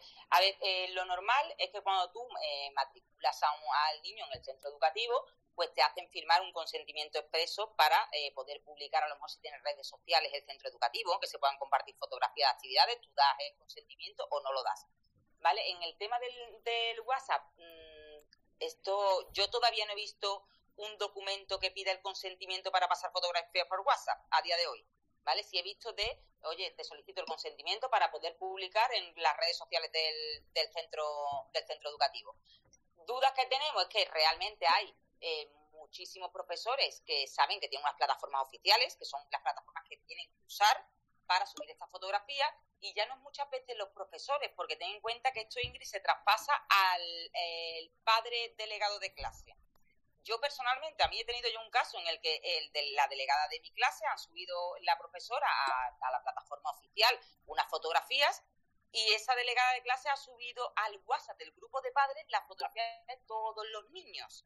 ¿Vale? Y es por desconocimiento, porque no saben si pueden hacerlo o no pueden hacerlo. Y yo, lógicamente, pues como de casta le viral cargo, pues tengo que, que, hablar con ella y le escribí por privado y le dije, mira, esto no se puede hacer, hay una plataforma oficial y tú no puedes compartir un grupo de WhatsApp donde hay 50 padres que no conocemos ninguno a uno o al otro, fotografías y menos de menores. Entonces, realmente las plataformas que se tienen que utilizar son las oficiales se puede tener un consentimiento expreso, pero el consentimiento expreso lo tiene el centro educativo, no el profesor a nivel particular para compartir en sus redes sociales. Se podrían compartir en las redes sociales del centro educativo y, en WhatsApp, pues todavía, como te digo, a día de hoy no he visto un documento que te pida el consentimiento para compartir por WhatsApp las fotografías de los menores. Muchas gracias. Mira, hace poco, no sé, no sé si fue en una charla educativa, pero yo creo que sí que fue en una de las charlas de los miércoles, aunque no estoy segura si fue ahí o por Twitter, que un, profesor comentaba que ellos pedían consentimiento expreso para cada una de las actividades em, de manera independiente que iban realizando, o sea, ni siquiera tenía un consentimiento como para todo, ¿sabes? Que no sé, y, era que no, para cada cosa que vayamos a hacer pedimos un consentimiento eh, independiente, etcétera, ¿no? Bueno, en fin, no sé, es que es, es un tema muy... Sí, sí, dime. Ingrid, que el, centro educativo, el, permiso que tiene únicamente es con fines educativos. O sea, el colegio no tiene potestad para tratar, los datos con otro fin que no sea eso. Por eso realmente te solicitan pues ese consentimiento expreso, decir, oye, pues el centro educativo tiene unas redes sociales, eh, podemos publicar la foto de tu hijo y tú se lo das, pero que realmente el centro educativo no puede hacer otro tratamiento de datos que no sea con fines educativos. Bueno, pues muchas gracias, muchas gracias. Bueno, yo antes de pasar a, la última pregunta que tenemos y antes de pasar al hashtag de las charlas educativas, eh, sí que os voy a una pregunta personal. Pablo, Yolanda, María, me da igual que me responda, ¿no? Que se lo digo muchas veces a los que vienen invitados a las charlas. Sabéis que mis charlas de los miércoles eh, pues es gente que nos viene a hablar de, de, lo que hace en clase, ¿no? Entonces yo siempre les digo que por favor que no salgan fotos, bueno, obviamente que no salgan los nombres de los menores, que una vez se escapó, se le escapó a alguien que queremos mucho en claustro virtual, simplemente luego edité ese trocito, ¿no? Porque estaba enseñándonos una herramienta y ¡pum! se le fue al lado de que no tenía que írsele, ¿no? Y lo, lo edité y, ya está. Pero sí que es verdad que yo les digo, por favor, no pongáis fotos, y sí que hay compañeros que me dicen, no, pero es que yo tengo permiso. Primero, ¿no? Es, eh, quería entrar, eh, primero está por un lado lo que dijo María, tiene permiso el profesor, tiene permiso las redes, o sea, el propio centro me generaba dudas, ¿no? Que es lo que estamos comentando, María, si tendría que hacerlo a través de otros canales y no de los suyos propios, que mm, yo no lo sé yo. Claro, en un principio me diréis, pues no debo, pero confío en los compañeros que vienen y tal, pero es complicado. Pero yo les digo, sí, tú puedes tener permiso para poner tus fotos eh, de los alumnos y yo puedo no dudarlo, pero es que se está retransmitiendo en mi canal. Entonces yo siempre como para curarme un poco en salud, digo yo, yo no tengo ese permiso e, y, les digo que no me pongan fotos de, su alumnado, pero no sé si esto veis que es excesivo, que realmente estoy actuando como debo hacer. Ah, estás actuando como debes hacer, Ingrid. Es que tú no tienes el permiso para difundirlo. Claro. No tienes el permiso directamente de, sus progenitores. Y además, si me lo permites, Ingrid, estás educando. Vale, pues muy bien, fíjate, bueno, algo hecho, algo estoy haciendo bien. Sí, sí, pero bueno, yo lo veía así, ¿no? Digo, tú tienes el permiso, pero claro, lo que pasa es que a veces hablamos cuando, como, cuando hablamos en Twitter, ¿no? Que tú puedes retuitear un tweet y tú lo retuiteas, no pasa nada, lo que no puedes es hacer una captura de pantalla de ese tweet y llevártela donde quieras, ¿no? Entonces, en ese sentido, si, si en ese sentido, si ese profesor está poniendo un geniali y sale una foto del alumno, Mm, va, a ser, ¿Voy a ser responsable yo porque quede en mi YouTube o es responsable él porque está metiendo ahí su Geniali? ¿Mm? Mira, te, respondo rápido porque... Perdón. sí, sigue María, sí. No, no, no, dale, Pablo, dale. Mira, mira, te respondo rápido. ¿Por qué se puede retuitear un tweet y no capturarlo y, y subirlo por tu cuenta? tiene una explicación muy rápida. Primero porque hay un consentimiento que se firma, que nadie se dé, cuando se hace la cuenta de, de, Twitter que dice que se va a poder hacer esto. Y segundo, porque si el, el difusor original borra el contenido, se borra de todos los retuiteos. Es decir, si tú retuiteas mi, mi anuncio de que hoy hablábamos eh, y yo borro mi anuncio, a ti se te borra el retweet. Entonces, el difusor original no ha perdido Perdonad, eh, le he dado yo un botón y he silenciado a todo el mundo. Pablo, por favor, vuelve a coger la palabra. El difusor eh, original, Pablo, tienes que darle al micro de nuevo, que os he silenciado yo a todos sin querer. A ver, eh, ahí. Ahora, vale, sigue, sigue. Era para crear tensión. Sigue, sigue. claro, claro. Decía que con un retweet, si el difusor original, es decir, si el publicador original borra su contenido, se borra de todos los retweets automáticamente. De manera que el difusor original no pierde el control sobre su publicación. Sin embargo, si alguien publica eh, la foto de un alumno en un genial, en un y tú mm, lo grabas o lo grabas o lo emites en streaming, como sea, eh, y este señor borra la foto de su genial, a ti no se te borra de tu emisión o de tu vídeo. Entonces, el difusor original ha perdido el control sobre la publicación. Cuando esto pasa, cuando el difusor original pierde el control sobre la publicación, estás haciendo algo mal. Me lo has dejado clarísimo. bueno, vaya explicación, sí, sí, sí. Eh, me, lo has dejado clarísimo, lo entiendo perfectamente. Muy bien, muy bien, muy bien, muy claro. Así se lo voy a, les voy a poner este trocito, se lo voy a poner a todos los que vayan a venir invitados a mis charlas. les voy a poner, pero vamos, yo siempre es la explicación que, que, les doy. Digo yo, sí, tú puedes tener permiso, pero, pero yo no lo tengo y es la con la explicación siempre se lo intento se lo intento decir así, ¿no? Antes de, encontrarme con sorpresas. Pero vamos, vamos a esa última pregunta, porque yo, claro, yo puedo preguntaros lo que quiera, porque estoy aquí, pero yo sé que hay compañeros que, tienen preguntas. Está, la verdad, el, hashtag de las charlas educativas a tope, ¿eh? ¿eh? vamos con la última pregunta y bueno, te tenía a ti para, para empezar, Pablo, así que ya puedes volver a tomar la palabra. ¿Cuáles creéis que son los principales retos a los que se enfrentan los centros educativos relacionados con, bueno, pues con toda la competencia digital, con la convivencia digital también? hay, un grave problema de, formación, sin duda. Eh, eh, estamos acostumbrados a que en los centros educativos mm, más o menos cada uno tiene su papel, pero la protección de datos es un interés común y, una, y un deber común. Y en muchos centros no todo, no todo el claustro lo ve así.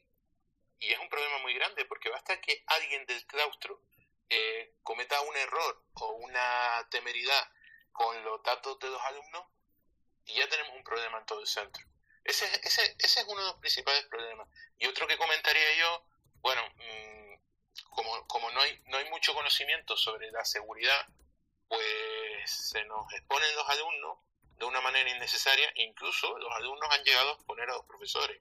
Yo he tratado muchos casos en los que se ha grabado de manera ilegítima, no consentida, a un profesor durante la clase y se le ha difundido para hacerle burla, o que incluso se ha llegado a realizar actos que constituyen acoso contra el profesor, como por ejemplo ponerle una chincheta en, en la silla o tirarle un borrador cuando está escribiendo en la pizarra. Y siendo estos actos muy graves, porque lo son, nada de niñerías y de cosas de niños, no, no, no. Esto es muy grave. Un profesor es una autoridad pública, bueno, es un colegio público, claro. Eh, siendo esto ya grave, el problema está en, luego eso se, se, se graba y se difunde en redes sociales. Además, en redes sociales en las que no suelen estar precisamente esos profesores, como por ejemplo TikTok, que tiene una cantidad, un potencial de difusión de este tipo de cosas brutales. Entonces, claro, yo creo que ahí radican los, principales retos a los que nos exponemos.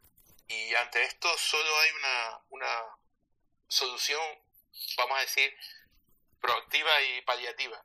Y es saber lo que puedes hacer y lo que no puedes hacer. Formarte. Aunque no sea lo tuyo, aunque tú no seas el gestor TIC del colegio, tienes que saber dónde están los límites tuyos, los deberes tuyos, los límites de los niños y los deberes de los niños. Pues coincido contigo, Pablo, es que volvemos al comienzo del Space, ¿no? Cuando, cuando hablábamos de, la necesidad de, más formación, no porque a lo mejor no se oferte, sino porque a lo mejor debería haber más demanda, ¿no? Como estabais hablando. Bueno, Yolanda, cuéntame. Sí, sí, di, di, Pablo. una cosita nada más, que, que Rocío, Rocío, que es una, una lectora de mi cuenta que, que es profesora también del claustro virtual y acaba de hacer un, una pregunta, disculpa, disculpa, no te importa que te responda. No, no, dale, dale, dale, Pablo. Dice, ¿y, qué se hace con cuentas de memes en Instagram creadas por el alumnado? Cuando hablamos de memes, ¿estamos hablando de dibujitos o estamos hablando de fotos de otros compañeros o incluso del profesor eh, que están destinadas a burlarse? Y es que tenemos canales, tenemos canales legales para acabar con eso. Primero, para reportarlo y quitar ese contenido de por medio. Y segundo, tenemos canales en las fuerzas y cuerpos de seguridad de Estado para actuar. Tenemos el canal prioritario de la Agencia Estatal de Protección de Datos. Sin ir más lejos, tenemos aquí entre nuestros invitados a María, que ha creado una herramienta, bueno, eh, que, su, que su grupo, eh, es mi web, ha creado una herramienta flipante que se llama You Forget Me, eh, que, que sirve precisamente para buscar estas cuentas y estos usos indebidos de tu propia fotografía y las menciones que te hacen para luego solicitar el borrado. Herramientas hay, lo que pasa es que hay que, hay que buscarlas y hay que, hay que acostumbrarse a ellas. Sí, no, además ya veo, ya veo que Rocío, que Rocío es la que dices. Perdona, María, que te estaba dando las gracias, María, y estoy yo ahí.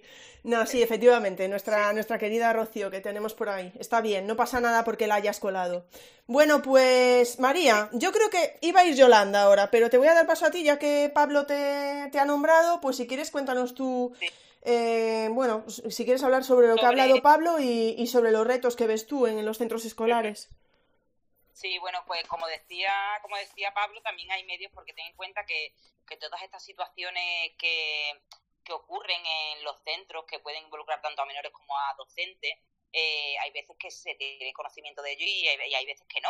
Es decir, no tiene por qué un, profesor a lo mejor se puede enterar que le han hecho un meme, que están discutiendo, que le han grabado un vídeo, o no, puede enterarse o no. ¿Vale? Entonces, eh, hay medios que, que, te informan, pues nosotros, por ejemplo, con la, como dice Pablo, hemos desarrollado una plataforma que te permite pues, solicitar un informe de tu huella digital en el que puedes ver qué, cuál es el contenido que hay público tuyo en Internet, ¿no? Si se ha utilizado alguna fotografía tuya eh, sin tu consentimiento, algún, alguna, algunos datos que te puedan identificar, ya no solo fotografías, sino vídeos, eh, datos personales, etcétera. Entonces, herramientas hay, esto la pongo también a disposición de todos los, de todos los, oyentes hoy, también en la sección de recursos dentro de, de mi, de mi huella digital.es. Hay una sección que se llama Informe de Huella Digital y, tenemos para los centros educativos, para los docentes, tenemos además un precio especial para la solicitud de este informe, que no es el precio de, venta al público. Pasando a los, a los retos que me, que me comentabas, yo, eh, nosotros lo que hemos notado es eh, mucha inquietud sobre qué responsabilidad tiene el centro cuando se ocurre algún tipo de, delito, por así decirlo, delito digital dentro del centro educativo en horario escolar. ¿Vale? Me refiero, por ejemplo, pues cuando existe un ciberbullying, ¿vale? Que es entre, entre alumnos del centro y que se lleva a cabo durante las horas, eh, durante las horas lectivas y, entonces, pues claro, se ven un poco eh, inquietos, indefensos, es decir, bueno, esto, eh, ¿cómo se involucra el centro? ¿Qué solución? Porque al fin y al cabo, después los padres, si a tu hijo menor le están haciendo ciberbullying un compañero del centro, el padre recurre al centro, ¿no? A pedir explicaciones. Entonces, en este caso, si se ven los centros educativos muy indefensos, no saben cómo reaccionar, no saben qué tienen que hacer, si es verdad que los centros estipulan, pues, un uso de dispositivos con conexión a Internet dentro eh, de, sus horas lectivas para unos fines, eh, lógicamente, educativos. Después ya cuando se sale de estos fines educativos y se utiliza para otras cosas que puedan perjudicar tanto a alumnos del centro como al propio centro, pues ya entramos ahí en, una, en una rueda en la que hay pues mucho desconocimiento y mucha inquietud. Muchas gracias, muchísimas gracias. La verdad es que está resultando muy interesante. Yolanda, ¿algo más que puntualizar aquí? Yolanda está a, varias bandas porque está compartiendo y... Pero eso es normal en ti, es que no, ¿qué quieres? Que no, no me vas a dar pena porque es que siempre estás así. Eres como un pulpo. No, no, no, no, no, estoy dando, pero quiero decir, y, y, no voy a, no voy a, eh, eh, estoy en línea hablando con una persona que está escuchando aquí esto, no voy a revelar ninguna cosa, pero eh, la frase que lo que le estaba diciendo es eso, que, que, nosotros muchas veces, o no en todos los sitios, pero a veces los problemas los metemos debajo de la alfombra, ¿no? Por un caso que me estaba comentando de un posible, entre comillas, siempre decimos posible ciberacoso en un centro escolar y estaba justamente en línea, entonces estaba un poco en eso. Y es que a veces, los, o sea, por hablar y decir lo que toca y cuando corresponde, a veces se nos vuelven en contra incluso compañeros o tal porque es como a ver, nos hemos buscado como un marrón más grande no de para qué hemos destapado esto o, son cosas que se solucionan solas y para nada entonces estaba un poco en ese en ese sentido vale porque sé que mucha gente se va a sentir identificada porque desgraciadamente casos de de acoso ciberacoso nos encontramos en todos los sitios, ¿vale? Directamente. Entonces, no se puede decir, no, en, el mío no pasa, ¿no? Como en mi casa no pasa, mi hijo no hace esto, mi sobrino no hace esto, mi nieto no hace esto. Perdona, pero puede. No, no, sabemos hasta qué eso y puede, puede pasar, entonces no lo, no lo dejemos ahí. Eh, estaban hablando, ¿no? Por los compañeros, esa labor de, esa labor de, de, los centros escolares. A ver, yo por aquí tengo que, que, dar mi, mi, mi, enhorabuena lo bien que lo están haciendo los centros escolares en general en estos dos años, de, normal de siempre, pero en estos dos años, dos cursos escolares, eh, eh, los que llevamos presentes de, la pandemia, yo no he dejado de visitar presencialmente em, centros escolares a lo largo del curso pasado y de este. Es verdad que también desarrollo muchísimas cosas en online, pero no dejo de ir a los centros escolares con muchos, em, haciendo muchos talleres, muchos, la mayoría de redes sociales, pero otros también de otras temáticas. Y veo la realidad, y la realidad es que, que, que, que se absorbe y que hay que hacer muchas cosas, pero eso no, no nos lleva a que, como cada vez, obviamente, em, por el tema de trabajar las competencias digitales en los centros. Siempre decimos, como tú has dicho al principio, ¿no? Y vuelvo un poco, ya que, ya que al principio te he dicho, te voy a rectificar un poco, bueno, pues ahora te voy a, en ese sentido. Eh, la necesidad de las competencias digitales es muy grande, pero no nos damos cuenta que dentro del marco de las competencias digitales docentes hay un apartado que trata obviamente el tema de la seguridad y la privacidad y que en muchas ocasiones se descuida.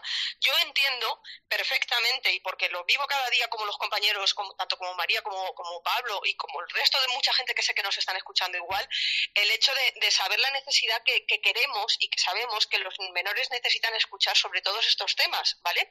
Porque tiene muchas ramificaciones y podríamos estar horas y horas y horas, eh, igual que en este space, ¿no? Haciendo un maratón de, space de, este tema, pues hablando con ellos de diversos temas.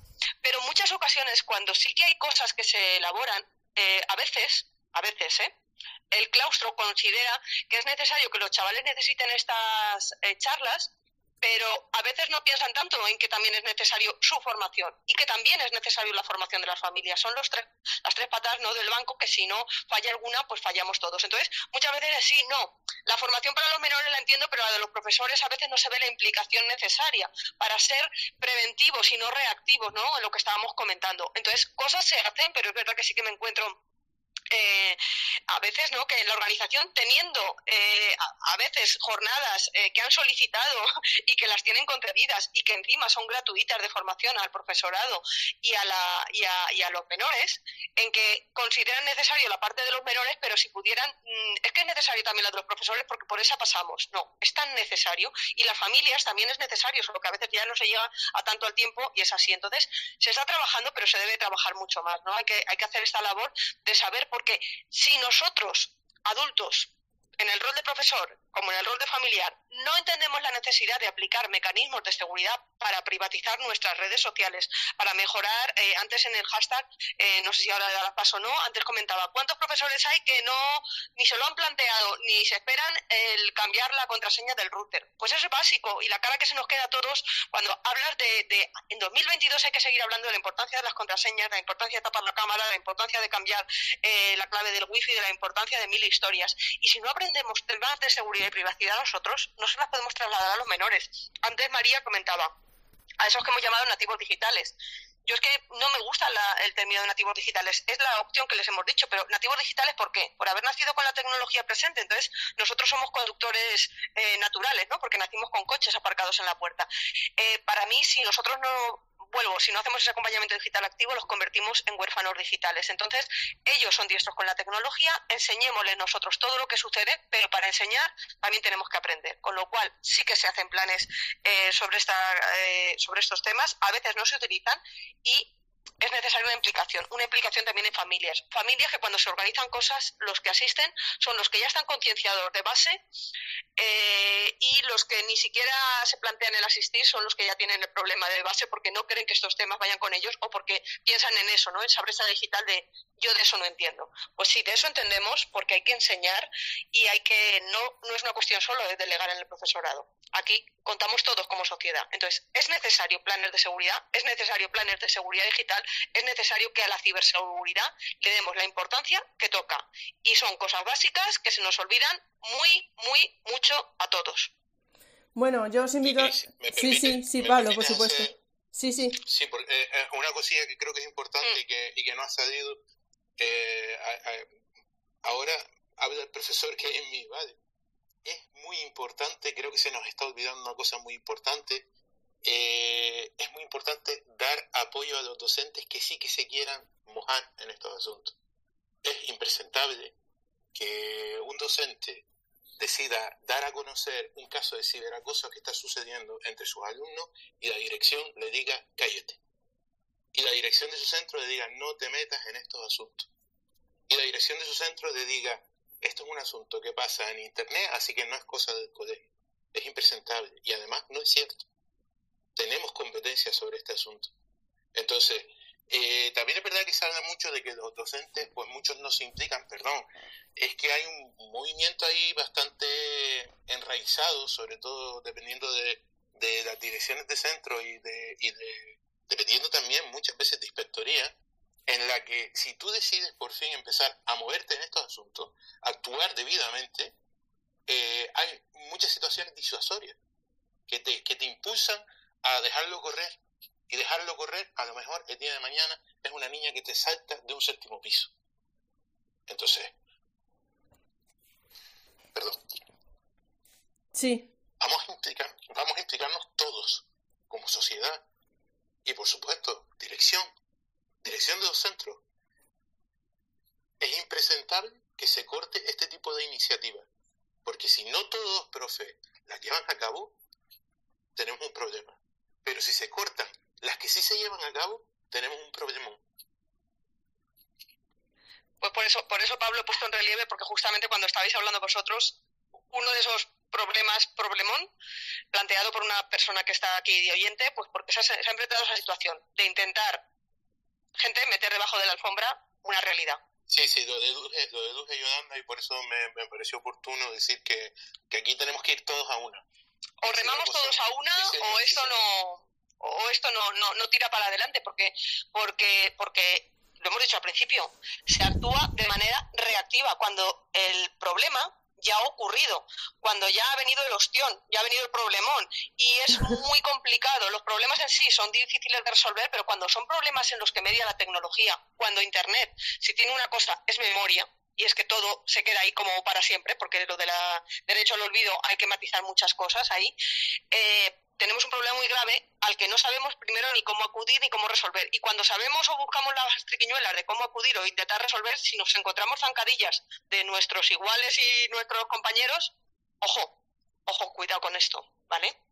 Sí, bueno. Porque está en riesgo la vida de las personas. Ahí también tengo que decir, ¿no? Lo que estáis hablando, que a veces puede ser dirección o pueden ser compañeros, ¿no? Porque yo veo por aquí también entre los asistentes tenemos algunos directores y directoras que estoy segura y me jugaría algo que, que se implicarían, que se implicarían. Sí, sí, totalmente. Es decir, no estoy, no estoy haciendo una generalización, simplemente estoy diciendo que hay casos. ¿Qué sucede? Y esos casos son muy, muy graves, muy graves. Y esos casos no son tan, tan pocos como los que se piensa la gente, ¿eh? Y, y, es muy grave porque al final eh, estás cortando de iniciativa. Es una iniciativa que deberíamos tener todos, que no todos tenemos, lo sabemos, eh, pero, pero contra, para cuando uno la, la, presenta que te corten de iniciativa de esta manera, a veces incluso de una manera que no es un consejo, voy a dejarlo ahí, incluso en ese tipo de situaciones, oye, es que eh, así no vamos a avanzar con este asunto. Bueno, chicos, si os parece, vamos con una ronda rápida. Le voy a llamar ronda rápida, ¿vale? No, no, no es por ti, ¿eh, Yolanda? Le voy a llamar ronda rápida. vamos con una no, ronda. No, tú tranquila, puede ser por mí perfectamente. O sea, no... Es que ya me has amenazado varias veces con lo del maratón, en público y en privado, Oye, pero, Yolanda. Oye, me has amenazado. pero, ¿por qué tanto miedo a eso? Si son temas que dan para mucho. Claro, aquí, sí, sí, vamos, sí, no pasa sea, nada, ¿verdad? Porque total. Bueno, celebrar el día de la radio más especial, ¿no? Pues un larga duración, un extra. Sí, Eh, claro, no, si ya vamos, ya vamos por ahí, ¿eh? ya vamos. Bueno, os voy a decir algunas cosillas que han ido saliendo con el hashtag de las charlas educativas. Bueno, nada, tenemos por aquí a 3K, a 3Ks que, bueno, hice que me adelanté yo porque iba a pedir los teléfonos eh, Yolanda que te había pedido, nada más. Tenemos a Miguel, que no ha podido participar, que me hubiera gustado ahí que estuviera también como hablante con vosotros, pero era imposible. A ver esta pregunta, a ver quién puede contestarla. Dice, ¿qué opinas sobre que a partir del 1 de enero de 2022 los datos de carácter personal sean considerados como medio de pago en España, al entrar en vigor lo dispuesto en el artículo 16 del Decreto Ley 7 2021 de 27 de abril. Una aberración. No puedo definirlo de otra manera, una aberración. Vale. Nosotros no, como, como bien estaba diciendo María antes, no tenemos la, la conciencia total sobre lo importante y lo peligroso que es la difusión de nuestros datos de carácter personal. Si además lo, compartimos, lo, lo, convertimos en una especie de divisa, de moneda de cambio, la gente va a empezar a utilizar. Claro. Y si se empieza a utilizar, vamos a estar mucho más en riesgo. Es mi opinión. Sí, yo, yo creo igual que Pablo, yo creo que, que en el momento que, que, lo utilicemos como moneda de cambio está bien que seamos conocedores del valor que tienen nuestros datos, que, que al final pues es como, como el oro eh, que tenemos actualmente, pero, pero en el momento que, que le demos dinero a cambio de los datos a personas que no son conscientes realmente de la importancia eh, de cuidar su privacidad digital, eh, y sus datos personales, pues estamos, estamos perdidos. Estamos perdidos porque al final eh, sí van a tener en ese momento, pues eh, les van a dar un dinero en contraprestación, pero no sabemos qué puede pasar luego. Entonces, mientras no haya eh, conciencia de realmente la importancia que tenemos que tener del cuidado de nuestros datos personales, mmm, yo no lo veo coherente, la verdad, mi opinión. Tenemos por aquí em, a Cristian, bueno, es que siempre digo mal su Cristian, no voy a decir tu apellido, ¿vale? Jux, porque no siempre digo tu apellido mal. Que estaba comentando, no sé si fue Yolanda o María, bueno, simplemente es eh, como comentario, ¿eh? No es una pregunta, pero dice, indicadores iniciales. ¿Cuántos docentes, porque lo acabáis de comentar vosotros, ¿eh? ¿Cuántos docentes han cambiado la contraseña del router de su domicilio? ¿Cuántos docentes tenemos alguna fórmula o protocolo para gestionar nuestras contraseñas? Mm. Totalmente. En el, hashtag, en el tiempo que lo vi, por eso lo mencioné antes, eh, eh, compartí, como tantos muchos otros hay, pero, pero una guía publicada por OSI, la Oficina de Seguridad del Internauta, para ayudarte a configurar el wifi. Es que no podemos estar jugando con tener el wifi de serie sin cambiar el usuario y contraseña, por favor, que es la, eh, es, es, es, la puerta con la que salimos a navegar. Si alguien navega con, con nuestra parte, ¿no? vamos a poner un ejemplo muy, muy, muy básico. Si nosotros tenemos el coche aparcado en la puerta y alguien lo coge y esa noche o ese día mm, sale con nuestro coche y comete cualquier imprudencia con nuestro coche, van a venir a buscarnos a nosotros como conductores, o sea, como dueños de ese coche, de la matrícula, ¿no? En el que figuramos. Si nosotros navegamos a través de nuestro wifi mm, se nos asigna no por las hiperdinámicas sería como la matrícula que durante pues ese tiempo dinámico que va cambiando la operadora te asigna esa matrícula a ti si tú no aseguras que, alguien pueda conducir con esa matrícula, que alguien que no seas tú vaya a, poder ser imprudente y meterse en sitios que no corresponden o hacer cosas imprudentes con tu wifi, pues entonces nos exponemos a eso. Hay que cambiar la wifi, como las contraseñas, como tapar la cámara, como mil historias. Otro día hacemos uno de recomendaciones básicas de seguridad. Sí, efectivamente, Yolanda, yo le recomiendo la charla que, tuve contigo de dos horas, Yolanda, de dos horas, donde... Venga, a insistir, dos horas. Dos, horas es muy poco. sí, sí, sí, claro, claro. En fin, bueno, pues yo te digo, ahora sois tres y llevamos hora y media, ¿vale? Pero tú sola estuviste dos horas hablándonos y de verdad que os recomiendo esa charla porque es completamente necesaria, os la recomiendo. Bueno, vamos a seguir con esta ronda rápida. y nos dice Santi Rey, eh, dice, eh, se está hablando de menores de edad, pero hay que definir 18, 16, 14 años. No sé si lo deja ahí como reflexión él, eh, más bien. Es que Santi, sabe mucho también de esto de menores.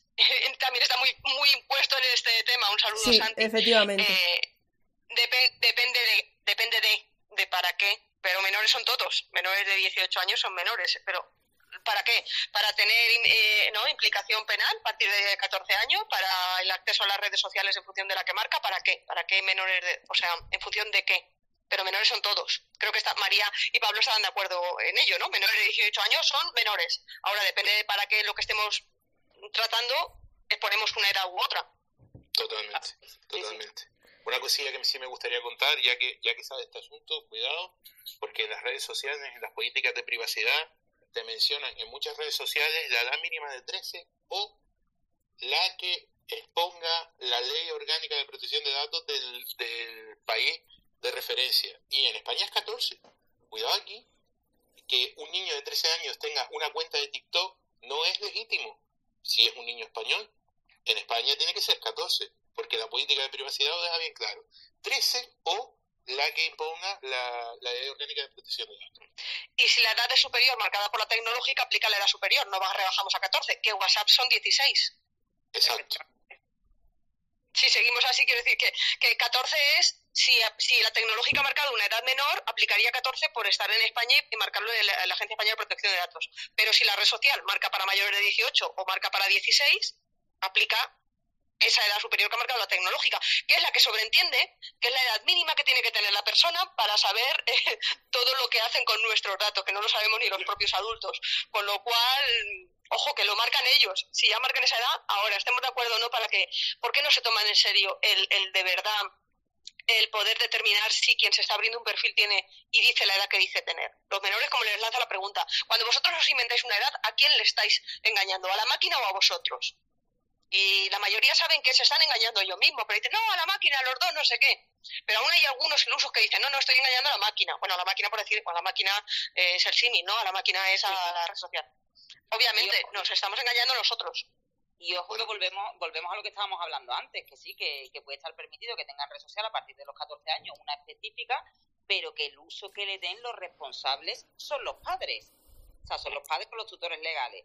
Ojo que sí que hablamos, bueno, pues a partir de 14 años ellos tienen el derecho de, de, decidir a quién ceden sus datos y que, pero el uso que le den a la red social es la responsabilidad para los tutores legales o los padres. Responsabilidad civil de 0 a 18 años los padres, responsabilidad penal de los menores a partir de 14 años a 18 en función del delito o la cadena de delitos que han cometido, una medida u otras. Pero los padres hasta los 18, responsabilidad penal, es decir, papá, mamá, paga si el juez determina que el castigo, aparte de una, si puede aplicarse un castigo penal a partir de la edad de ese menor, eh, determina que el daño causado por el delito X se corresponde a una indemnización por tal, que ese dinero no va a reponer el daño de una víctima. No se puede decir, no, es que este tal, pero bueno, si lo determina un juez y hay una compensación económica, es como si el niño rompe un cristal o rompe mm, un escaparate o pega un balonazo a un coche y le hace un bollo. Mm, papá, mamá, paga. Una cosilla que me gustaría agregar totalmente acertado ¿eh? Eh, lo, que, han dicho ustedes. Eh, una cosilla que me gustaría agregar, ya que hay tantos profesores escuchándonos y tal, y, ha salido la duda esa de si engañas a la máquina o engañas. Me gustaría recordar una cosa que dice, que dice el maestro Mercedino Madrigal sobre este asunto, que no podemos olvidar. A la máquina no se engaña, señores, no seamos tan ilusos. es lo que yo diría a los, alumnos si los estuviera delante, ¿vale? A la máquina no se engaña tú dices que tienes más de 14 años en la máquina para poder abrirte la cuenta ilegítimamente y poder meterte en la red. Perdona, pero eso era miguitas de pan que te había dejado la red.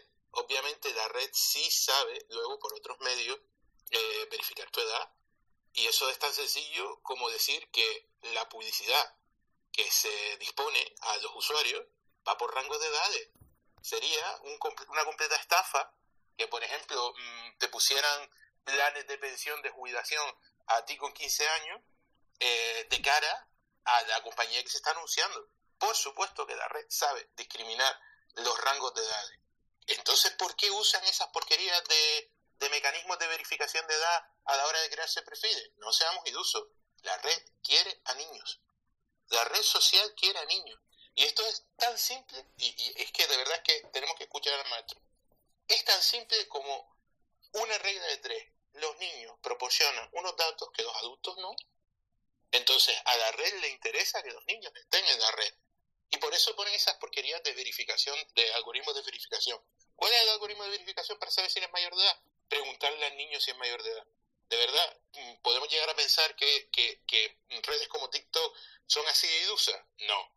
Es un mecanismo mm, de, de, de salvaguarda legal de poder decir, no, es que él me dijo que era mayor de edad, pero seamos claros, hay algoritmos de verificación de edad y ellos saben perfectamente quién es menor y quién no es menor y no les interesa perder 100 o 200 o 300 millones de usuarios de la noche a la mañana si aplicaran verdaderamente lo que ponen en sus usos y condiciones. Eso es lo que decimos. Cuando, cuando yo decía esté más de acuerdo o no en el rango de edad que marcaban y tal, iba un poco por, por ahí, entre, entre que la práctica no es la edad que están utilizando y que, que, que, no nos creamos tampoco que son tan ilusos de es que no sé realmente si me están engañando o no. Twitter o Facebook o Instagram o TikTok o Discord o cualquier, da igual el nombre que le pongamos. Y no lo entremos solo en las redes, ¿eh? Hoy estamos hablando de redes y tal cosa, pero hay mucho más por ahí pululando en Internet que, que en el que también los menores pasan mucho tiempo y es potencialmente peligroso igualmente. No simplemente redes sociales demonizarlas, sino que hay muchas más cosas. Pero la tecnología es muy buena, ¿eh? Vamos a dar una idea que no... Justo, eh, Yolanda, te estamos pensando las dos, las dos lo mismo. Lo mismo, ¿no?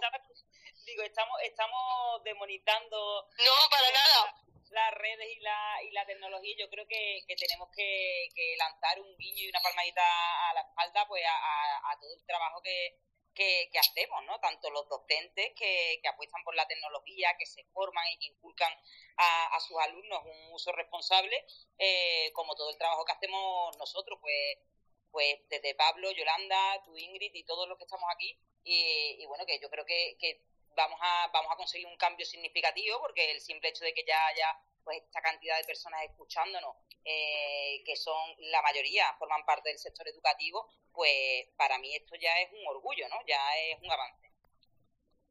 Totalmente, totalmente. La tecnología hiperpotente, yo siempre digo, no por poner cifras, pero bueno, para que sea un poco visual, 90% de todo lo que podemos hacer con la tecnología hiperpotente, 10% el lado oscuro que hay en todas las cosas y que no es tan bueno, que nos lleva a conductas de todo tipo y tal. Pero tecnología a tope, o sea, estamos utilizando tecnología. Aquí estamos reunidas un montón de personas, muchos nos están escuchando, estamos en el rol nosotros hablando, cuando todos los que nos están escuchando tendrían tantísimas cosas que aportar y estamos utilizando la tecnología. Es decir, la tecnología es hiperpotente, utilicémosla bien y enseñemos a los menores a que con la tecnología se pueden hacer muchas más cosas que eh, publicar fotos o visionar fotos o memes o bailes o retos virales. Hay muchas más cosas potentes para hacer con la tecnología que obviamente mm, se van a decantar más por aquello que les da el impulso rápido, ¿no? De, lo que les mueve y les gusta y les motiva, pero enseñemos otro uso súper práctico que al fin y al cabo eh, la tecnología va a seguir aquí,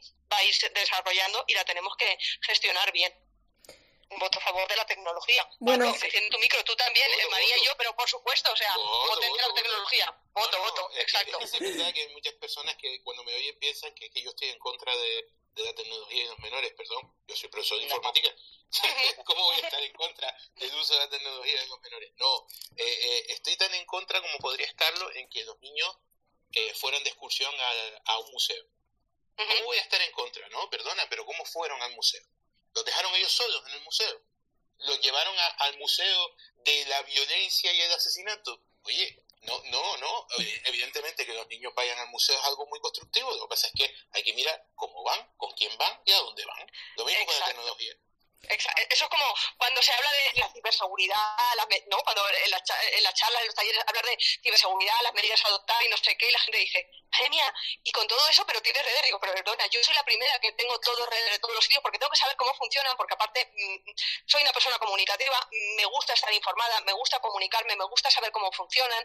Entonces, estoy prácticamente pues como vosotros, prácticamente casi en todas, no, no, en todas, ¿no? En casi en todas, con un uso mm, personal profesional mm, exhaustivo, por decirlo de alguna forma, porque son súper potentes. Eso no contrarresta que haya que aplicar medidas de seguridad, pero la gente, no, no, entonces no, no, perdona, que yo exponga los riesgos, expongo los riesgos, pero también la parte positiva. Desgraciadamente no hemos avanzado tanto en conocer y exponer los riesgos y en tenerlo todo trabajado como para que esos talleres de seguridad los dedicáramos en la parte positiva del 90%. Ahí va el tema, ahí va el tema. Es que, es que tú coges y le dices a un padre, mira, vamos a llevar a los niños de excursión al museo, perfecto, ¿a qué museo? Al Museo de la Violencia y de Asesinato. Evidentemente a ese padre le salta las alarmas. Sin embargo, un niño te dice, estoy en Instagram, tengo a 3.000 seguidores, de los cuales conozco solamente a dos, y por alguna extraña razón no le saltan las alarmas. Y es exactamente el mismo riesgo. Entonces, quizás por eso hay perfiles como, como el mío, no sé si decir como el nuestro, que hacemos más hincapié en los riesgos y en los daños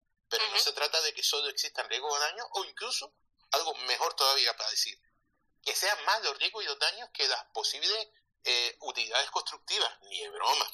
Lo que pasa es que como hay, hay, poca conciencia social sobre esto, damos caña sobre esto. Y entre otras cosas, eh, es que, perdón por la palabra, lo tengo que decir, joder, es que a mí me llegan los niños cuando han pasado por un caso una agresión en las redes sociales y es que te rompe el corazón es que te rompe el corazón. Bueno, Pablo, es que tu trabajo en concreto, Pablo, yo a veces cuando leo tus hilos es eh, mm, tienes que ser mentalmente eh, estar muy preparado eh, para, para ver todo lo que ves. Yo, yo, yo acudo a terapia para poder hacer mi trabajo. Yo voy a terapia, no, no tengo ningún problema, gracias a Dios, pero es verdad que si no fuera a terapia y me preparara mentalmente para lo que veo, yo acabaría teniendo un problema. Mm, mm. Eso ocurre, es la parte que no se ve, exacto. Yo creo que, que volvemos volvemos a lo mismo. Ayer estuve escuchando yo una, una charla que dio María Zavala, que la conoceréis eh, todos, y uno de, una de las cosas que decía, que volvemos a lo mismo, es siempre el acompañamiento, ¿no? Porque normalmente cuando le damos un dispositivo con conexión a internet a, un menor a nuestro cargo, eh, es como, bueno, ya, venga, pues creemos que tienes la edad, creemos que eres maduro, chao. Y ya no es solo el que tú tengas, volvemos a lo mismo, el control parental, es que tú le acompañes y que le enseñes qué otros usos le pueden dar, como decía Yolanda, que no solo sea, eh, oye, pues mm, vamos a subir un baile a TikTok, o vamos a poner una foto en Instagram, o vamos a subir un Instagram, lo que sea. No, sino vamos a usarle qué otros, vamos a enseñarle qué otros usos hay, qué beneficios tiene, cómo exprimirlo y que realmente pues sepa manejarlo. Pero si le damos un dispositivo menor y toma el dispositivo y métete en tu cuarto, pues claro, mm, así no, así no avanzamos. Eso está claro que así no avanzamos. Pues para eso, para eso me, me voy a meter yo aquí, más de, los dos, de las 200 personas ahora mismo que hay conectadas, eh, que creo que en su mayoría son profesores y viéndoles las caras que los conozco, yo creo que ellos hacen una gran contribución a eso, porque los profesores que tenemos por aquí son profesores eh, que hacen un uso educativo enorme de la tecnología, ¿no? Y creo que ahí también hay, hay un punto muy importante a tener en cuenta. Mira, voy a atreverme a lanzar una profecía que es muy triste, pero que seguramente me equivoco poco, Ingrid. Probablemente, eh, vamos a decir que, por no decir todo, vamos a decir que un 90% de los profesores que nos están escuchando son los que menos necesitaban escucharnos me has quitado las palabras. Yo creo que eso siempre pasa. Lo, lo, primero con lo que hemos empezado, es decir, justo lo que hemos empezado, eh, son esa parte de los que asisten que ya está. Y, muy bien, pero, o sea, este es el porcentaje donde están los que ni siquiera hacen un uso positivo de la tecnología, incorporándolo para que se pueda contrarrestar al uso negativo que se hace, donde están, que no están por aquí. Bueno, no por aquí, porque estemos nosotros aquí, sino en cualquier charla, taller, eh, conferencia, jornada, evento que se organice y que se traten estos temas. Pero sabéis que eso yo creo que pasa en la formación en general. Muchas veces la mm. gente interesada por formación ya no solo en seguridad y privacidad en redes, sino sea de metodologías o de... Suele ser gente que ya tiene conocimientos y que a lo mejor hay gente que no acaba de, de entrar y que es la que debería entrar, ¿no? La que realmente lo necesita. Bueno. Bueno, pues ya que tenemos, tenemos esta institución, vamos a por, por, darle, por darle un, un aplauso virtual a nuestros compañeros que sí que se implican, sí que se mueven, sí que hacen un uso constructivo de las redes, sí que se preocupan de cuando el uso no es constructivo, pues todo nuestro reconocimiento. Bueno, virtual, pero pero puede sonar, podemos ah, aplaudir que suene, porque porque poner las manitas así de aplaudo, pero pero que pero que, que se escuche y, y tal. Bueno, eh, como siempre, Ingrid, encantada de la eh, eh, invitación. Yolanda, y el, espera. que está ahí. No, no, no, espera, no concluí. Es que, ah, hay gente que está utilizando. No, no, era por, por un por hacer mención a algo que hemos dicho y, tal, porque como tengo la pantalla delante y sabes que, veo el hashtag, veo las cosas y tal. En el hashtag están llegando muchas cosas, pero por ejemplo alguien que sí que nos ha, nos ha mencionado, nos, a nosotros también, pero no ha puesto el hashtag y que dice, Twitter y YouTube eh, te meten anuncios en función de tus intereses. Puedes tener intereses, anuncios maduros, entre comillas maduros e infantiles a la vez en cualquier edad. En realidad, ni de cerca saben la edad que tienes, tampoco les importe. Siento decirte, Mar, que sí que les importa y mucho la edad, que la saben y se acuerdan mucho mejor. Eh, nosotros no, tú, yo, eh, Pablo, María, Ingrid y el resto de compañeros que están aquí, seguro, seguro vamos, yo, yo hablo por mí y, por el 99% de los que están aquí, no recordamos los vídeos que hemos visionado, no me voy a ir mucho más lejos, en el último mes o en la última semana en YouTube. Y sin embargo, YouTube tiene un historial completo. ¿Cómo no van a conocernos? No van a saber la edad que tenemos, por mucho que es verdad. Y eso de que nos metan anuncios, maduros o infantiles, es porque a lo mejor nuestro dispositivo igual puede ser que sea un dispositivo compartido en familia, con lo cual no hacemos bien de tener eh, sesiones diferenciadas para cada uno de los usuarios y por el algoritmo mezcla los intereses de los vídeos que hemos ido viendo y hace un rebortijo, pero que nos conoce y que sí que les importa saber la edad, el sexo, la ubicación, eh, la profesión, incluso cosas que ni nos imaginamos y tanto que les interesan. Simplemente es esa puntualización, que sí que lo saben. Claro, es que es como dice el maestro, si no tuvieran claramente diferenciadas las edades, los anunciantes no, no se anunciarían. Porque ¿qué saca un anunciante de invertir dinero en que haya una campaña publicitaria de un plan de pensiones para y que le llegue a un niño de 14 años? Claro que no, no seamos tan ilusos. Por supuesto que ellos saben qué edades tenemos. Es que si no estarían cometiendo una estafa con sus anunciantes. Bueno, tenemos, a ver, yo creo que de las nueve no debemos pasar, porque además seguro que tenéis algo por ahí, Pablo, seguro que tú también tienes que atender por ahí a, tus peques, que te felicitamos desde aquí también. Y, y, bueno, voy a dejaros caer un par de cosas, pero muy rápidas. Miguel pregunta si no deberíamos tender hacia un software libre, eh, hacia el uso de software libre. Y meto otra pregunta de Miguel ya. Miguel, ya no voy a meter más preguntas tuyas, ¿vale, Miguel?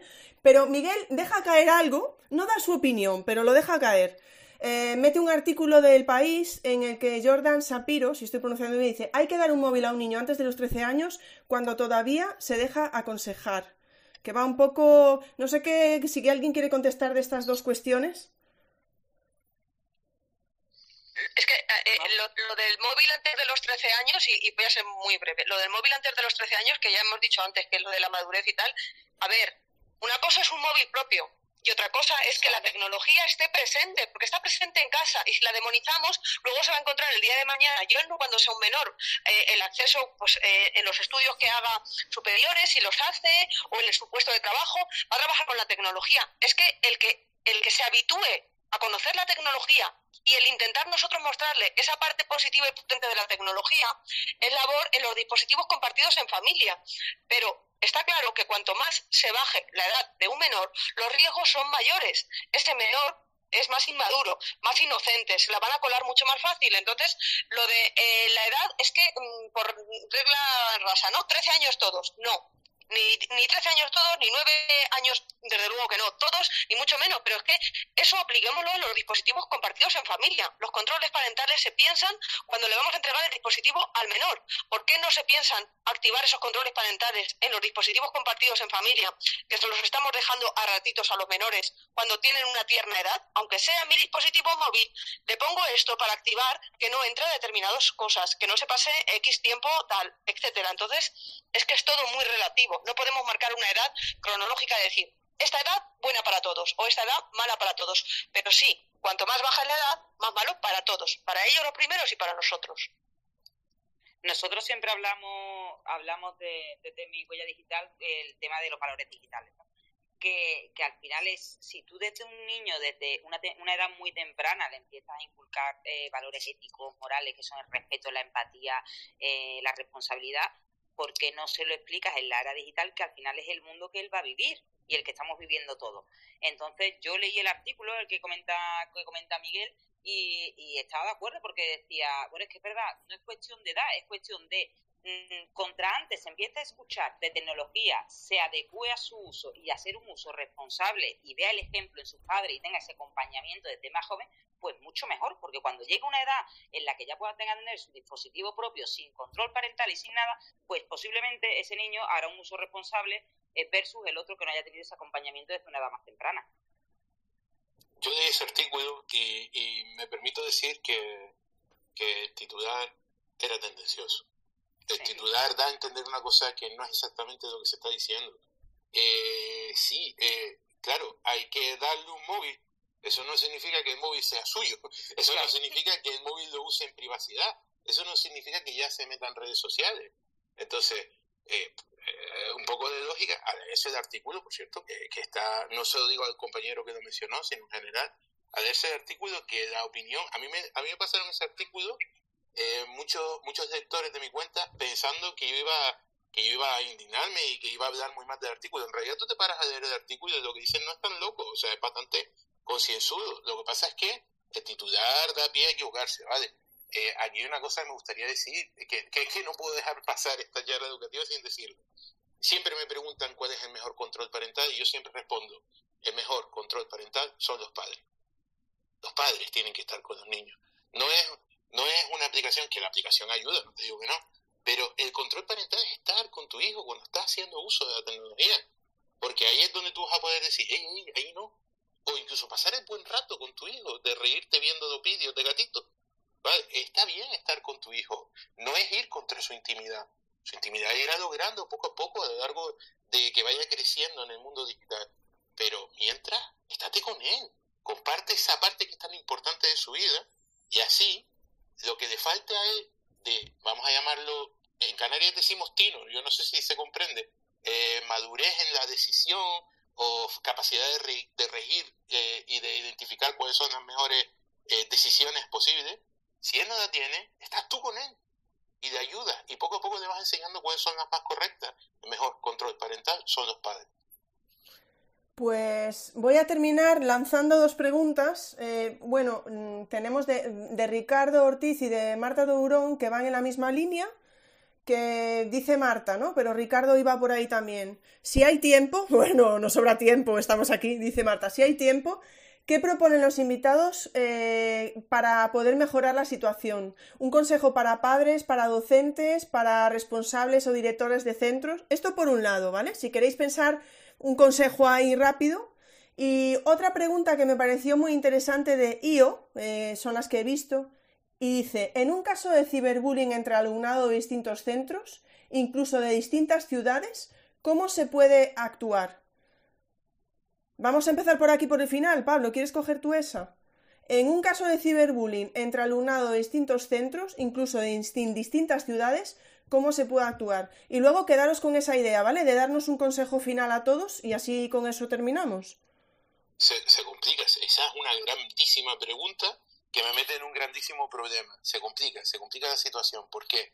Porque al final el órgano competente para gestionar eh, las, vamos a llamar las penas o, o consecuencias, es el centro da igual que vayamos a, salvo, salvo que sean mayores de 14 años, claro, eh, da igual que vayamos a juicio, da igual que vayamos a la policía, al final quien gestiona las consecuencias es el centro. Entonces, si estamos hablando de centros diferentes, aquí tenemos un problema, pero es verdad que si nosotros acudimos a Fiscalía de Menores, eh, son ellos quienes contactan con los centros. Entonces, acudir a Fiscalía de Menores. Acudir a Fiscalía de Menores. Sí que aconsejo eh, activar el protocolo de contra el acoso escolar y avisar al otro centro eh, implicado para que también se active el protocolo allí y eh, acudir directamente a Fiscalía de Menores, de, dejar claro todo lo que hay y hacer posible llevar las pruebas debidamente certificadas. Dejo caer aquí una cosa, una captura de un WhatsApp no es una prueba de un WhatsApp. Lo siento mucho, eso no funciona. Tiene que estar peritada, tiene que estar certificada. Entonces, llevar las pruebas certificadas va, va, va a mejorar muchísimo la probabilidad de que esto se solucione de manera eficaz. Pero Fiscalía de Menores es la tenemos que confiar en Fiscalía de Menores. Bueno, Pablo, muchísimas gracias. Yo no sé, eh, he dicho Pablo, ¿vale? Yolanda, María, si queréis sumar algo a esta respuesta, lo sumáis, por supuesto. Y vamos a acabar con esa, bueno, con esa pregunta final que llega Maite, nos hace otra. Tengo que deciros, Maite, te, mato. esto queda grabado y ya he dicho, Maite, te mato. Es que ahora ya me voy a meter en un problema. Me voy a meter en un problema, chicos. Pero la pregunta que hacía Marta, ¿no? Que iba en la línea del otro compañero, que preguntaba de mm, algún consejo final para padres, para, para, mm, para los centros educativos, bien sea maestros o directores. Y Maite también dice, ¿cómo llegar a esas familias que no quieren ser llegados? ¿Cómo captarles? ¿Cómo convencerles? Os dejo ahí una intervención final de cada uno, ¿vale? Si queréis para cerrar ya. Sí, bueno, venga, que estaba, estaba ahí... Estaba ahí, creo que estaba María ahí que hizo ahí un pequeño giro con el micro. Dale, María. Venga, dale. Eh, a ver, como consejo, eh, para familias, centros educativos y docentes uno, que se apoyen en, los recursos gratuitos, las instituciones que hay, que le brindan todos estos recursos de apoyo. A los docentes que soliciten a los centros educativos esa formación eh, específica para incumplir ninguna ley, para no caer en ninguna sanción por el tratamiento de datos de menores que hacen y, sobre todo pues esa, esa parte de, de concienciación y dentro de los recursos pues utilizar todos los que hay gratuitos, pues hablamos del pacto digital, hablamos de talleres, hablamos de eh, todos los que nos ofrecen instituciones, pues como ha dicho Yolanda, INCIBE, la EPD, nosotros como Mi Huella Digital. Oye, están todos estos recursos, que hay mucho trabajo por detrás para, para hacerlo, que lo tenéis a vuestra disposición y, apoyarse, apoyarse, preguntar eh, y sobre todo pues solicitar eh, eso, una formación. Si veis que, que los centros realmente pues oye, pues nos surgen dudas de qué tenemos que hacer con el tratamiento de los datos, o los mismos alumnos nos preguntan cosas y no sabemos qué, respuesta darle. Solicitar al responsable del centro educativo una formación y los propios centros educativos, pues que seáis proactivos a la hora de formar a, los docentes y que utilicéis los recursos internos eh, pues para dar esta, formación y ser pioneros en, eh, en, esto, en estos casos, porque como decíamos hay muy poca demanda pero hay mucha preocupación. Entonces vamos a dejar de preocuparnos, vamos a ocuparnos y vamos a dar ejemplo al resto de centros educativos. Y como consejo de el último que han preguntado, Maite, sí, Maite. Maite, cómo llegar a esos padres eh, o esas familias que a las que no quieres que, lleguen, menuda pregunta. A ver. Es que está Maite, desde luego. A ver cómo a ver cómo salgo, a ver cómo salgo yo de yo de esta. Eh, yo creo que esto es un poco eh, todo boca a boca y es educación. O sea, si esas personas, si esos padres eh, no les han educado o no tienen una formación una concienciación, antes que poder llegar a los hijos, tenemos que llegar a los padres. Entonces, pues lo mismo, yo, yo confío mucho en el boca a boca, estas charlas, por ejemplo, todos estos docentes que nos están acompañando hoy, eh, que decíamos, bueno, no están los que hacen un mal uso, los que no se preocupan, no están aquí, pero vamos a confiar en el boca a boca, vamos a, confiar en que todos estos docentes y todos estos responsables de centro eh, tienen compañeros, eh, les hablarán de nosotros y bueno, esto es un, trabajo del día a día seguir apoyándonos y, pues dar consejos, dar consejos sin, sin meternos donde no nos llaman, por así decirlo, porque hay gente que, que no se quiere dejar ayudar y no se quiere dejar ayudar, pero en nosotros está, ¿no? El, insistir y en hablarle de, todos los recursos que tienen a su disposición. Muchísimas gracias, María. Yolanda.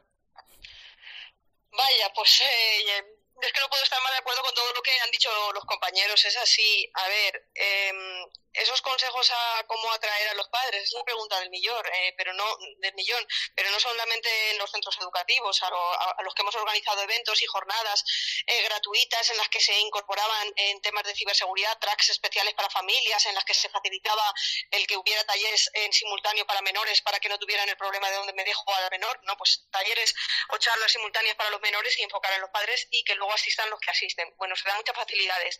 Em, hay que insistir en ello, aunque asistan los mismos hay que hacerlo. Hay muchas opciones. Es verdad que escuelas se pueden poner en marcha escuelas de padres en las que se faciliten si sabemos que la asistencia no aunque como lo presencial no hay nada comparado con tal pero aprovechando la tecnología en digital y, que se queden grabadas y si pasa el boca a boca luego van a poder tener acceso a esas charlas yo por ejemplo eh, una cosa que vi que si cuando organizan eh, charlas directamente hablando de temas de seguridad digital, de ciberseguridad, de uso positivo de Internet, etcétera, no acuden tanta gente y tal, y ven que tratando estos temas sí que acuden. Yo, por ejemplo, en una iniciativa en un centro escolar en el que, en el que estuve a dar una charla de estos temas. Por ejemplo, lo situaron, es verdad que es un centro muy implicado en hacer muchas labores para las familias, pero es un centro que eh, eh, cada año dedica, digamos, un día como de familias. Y entonces pensó que el tema de la seguridad era tan importante que para que no pasara eso de darlo a conocer en una charla eh, aparte o en una jornada aparte y que asistieran los que asistieran, pues fue en esa jornada de familias en las que era un sábado por facilitar la asistencia por la mañana y en el patio había juegos y actividades para los menores, con lo cual tenían ahí en ese, eh, estaban ahí los menores que asistían a ese centro escolar estaban eh, con gente que les estaban atendiendo y entre medias pues había pues esas charlas a las familias y la de seguridad formaba parte dentro de un programa pues como era eh, lectura en familia, alimentación saludable y también seguridad. Y la verdad es que funcionó, funcionaba muy bien en el sentido de que a esa jornada asiste prácticamente todas las familias del centro educativo, ya digo que era eso, y entonces asistían a esa jornada y entre medias asistir a esos temas que hay que hablar de lo que sucede, con lo cual es, un, por ejemplo, una pincelada, aparte de que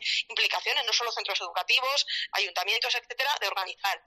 Que de entre todos los recursos han compartido muchos, sigue habiendo un desconocimiento muy grande, pero aparte de todos los recursos, y como ha dicho María, de las páginas, de la labor que lleva a cabo eh, Pablo, de lo que podemos encontrar ¿no? en, la, en la página web de Mi Huella Digital con todos los accesos que ha puesto en mi canal, también Palabra que encuentra muchas cosas. Bueno, para mí siempre es una referencia que digo, Internet Segura for Kids. Y ese 4 con número K.es eh, de INCIBE van a encontrar excelente material preparado para trabajar actividades educativas con los menores, información, campañas, eh, cartelería, mmm, la línea de ayuda, todo ese tipo de cosas de manera gratuita y elaboradas. Y se desconoce muchas veces que podemos partir de esa base, como hay muchísimas otras iniciativas. Lo que pasa es que estoy recurriendo a fuentes oficiales. Entonces, que recurramos, que aprovechemos eso, que hay jornadas que son gratuitas para poder aprovechar, que si no son gratuitas se pueden buscar subvenciones para trabajar estos temas y que la labor de, de los centros de formación al profesorado, sé que insisten muchos en este tema. Lo he dicho al aquí por lo menos en la Comunidad Valenciana se trabaja bastante también este este, tema. Y para mí es una gran alegría cuando mi poco conocimiento en estos temas lo puedo compartir con gente que va a sembrar eh, y va a, o sea, va, a ejercer de semilla, va a plantar estos temas y va a concienciar a otra gente. Vosotros lo vais a llevar a las aulas, pero cuando son familias lo van a llevar pues también a su entorno alrededor. Entonces, cuando es una formación al profesorado, sabes que esa formación estás haciendo una siembra, estás plantando semillas para que hablen entre el claustro, lo lleven a otras aulas y vaya eso adelantando para ir ganando posiciones. A que ganemos tanto que el próximo, bueno, el próximo no, pero el, próximo no porque, porque el próximo Space tendremos que hablar aún de los riesgos y la parte del 10%, como he dicho, negativa, pero que en pocos Space más, eh, Ingrid, eh, porque sé que vas a seguir durante muchos años, en pocos Space más que dediquemos este tiempo a ese 90% positivo, que es que nos contrarresta hablar de la parte negativa cuando podríamos estar estar hablando con una sonrisa mucho más grande de la parte positiva. Entonces, avancemos todos en esto para, para sembrar y que, y que, bueno, que avancemos en la seguridad porque es por el bien nuestro. No descuidemos nunca la, la ciberseguridad porque minimizaremos muchos riesgos. Tú siempre liándome, Yolanda, tú siempre liándome. Ya sabes que sí, o sea, digo que una obviedad, digo una obviedad. Sé que sí, he dicho que no el siguiente, porque el siguiente será tratando ahora, en un momento dado, el curso que viene, cuando sea, de estos temas, pero que avancemos, quiero decir, en plan de sociedad para que dediquemos esto a, a- a hablar de toda esa parte súper positiva, también implicada de, de la parte, no Ay, que tenga sí, que ver con seguridad digital, pero la parte positiva. Hay que seguir hablando de estos temas hasta que el debate dominguero pues le demos la vuelta a todo a, a- a cómo va hoy, ¿no? Por lo menos como iba antes de- del Space, hay que dar la vuelta. Pablo, antes de darte paso, antes de darte paso, te voy a decir que tenemos una última pregunta y ya te la voy a lanzar a ti, porque sí que si no se nos pone a hablar Yolanda otra vez o María, y no, ya te voy a hacer, porque es una pregunta bastante interesante de la mar de seguros, y dice, charlas educativas, ¿qué aconsejáis a los padres de hijos que ya han cumplido 18 y ves que están enganchados a las redes sociales? ¿Han llegado ya tarde? Pablo, te dejo esto con, con todo lo anterior. Mm, bueno, vamos a responder a eso como se pueda. Tarde nunca, tarde nunca, tarde nunca. Siempre se puede reformar, siempre se puede, eh, se puede reeducar. Tarde no, más complicado. Simplemente, entre comillas, simplemente. Pedir Pero- ayuda, ¿no? Quizá habrá que pero pedir ayuda. no dejemos de pedir ayuda. No Claro. de, de- de- es que eh, eh, antes lo mencioné por, por arriba, pero ya que sale lo menciono mejor. Pero qué miedo hay en acudir a salud mental. ¿Qué miedo hay? Parece como que si vas a salud mental, si, si, si, si necesitas terapia es porque estás loco o porque tienes un problema. No, no, no pasa nada. Eh, eh, nos hace más fuerte como seres humanos. Eh, no fuerte físicamente, pero nos hace más fuerte y, con ella podemos salir de este tipo de situaciones. Entonces, acudamos a profesionales que para eso están. Es, es- es el mejor consejo que te puede dar cualquiera. Eh, y ya te respondo a, a las anteriores, si te parece. Perfecto, perfecto. Me ha gustado muchísimo Mira. este consejo. Sí, sigue, por favor. De verdad, de verdad, dejemos de demonizar la salud mental. Es, es buenísima. Es como entrenarte. No es eh, como tengo un problema, quiero estar fuerte. No, es para no llegar a tener un problema, quiero estar fuerte.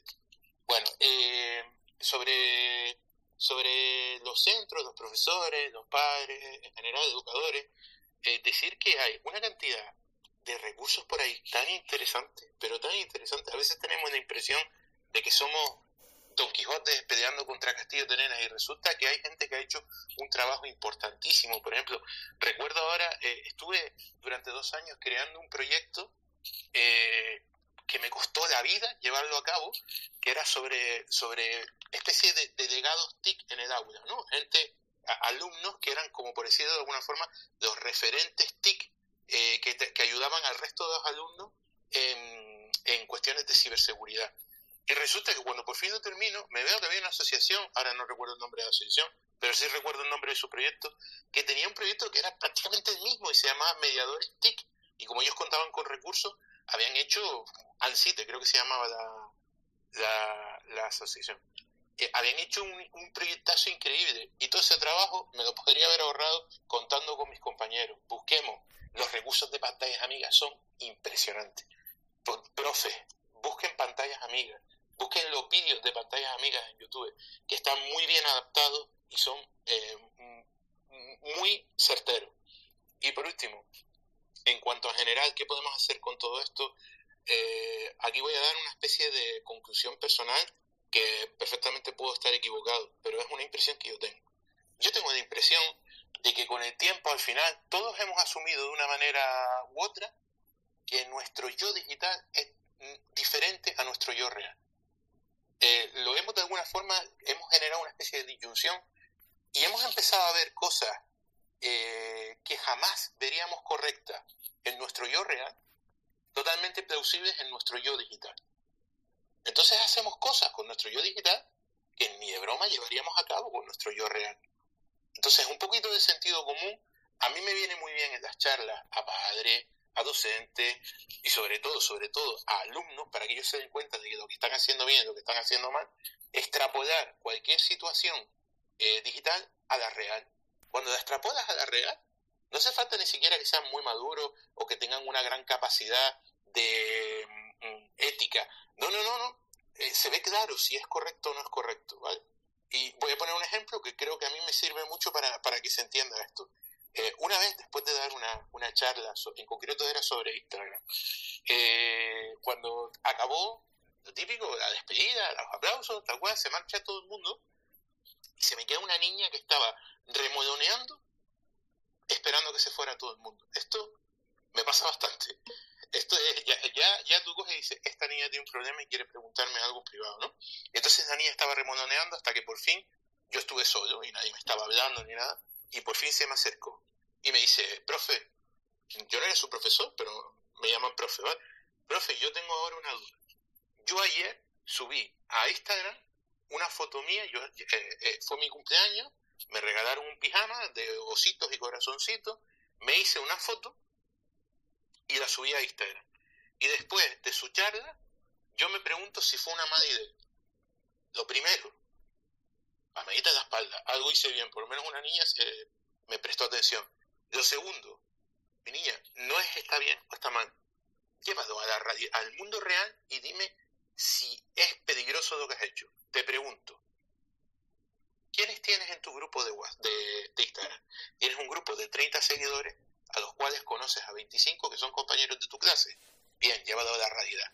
Tú harías 30 copias de esa foto y se las daría a, a esas 30 personas, a esos 25 compañeros de tu clase y 5 familiares. Sí, porque es una foto de un pijama y simplemente estás presumiendo el pijama, te gusta el pijama, no hay ningún problema con que esos compañeros tengan tu foto. Bueno, pues entonces quizás no es tan mala idea que te hayas subido a Instagram. Pero esa no fue la respuesta de la niña. Yo tengo 3.700 seguidores, me dijo. Me quedé flipando. 3.700 seguidores, ¿a cuántos de ellos conoce? A 5, porque me siento incómoda si es conocidos eh, siguiendo mis redes. Dices, 3.700, de verdad.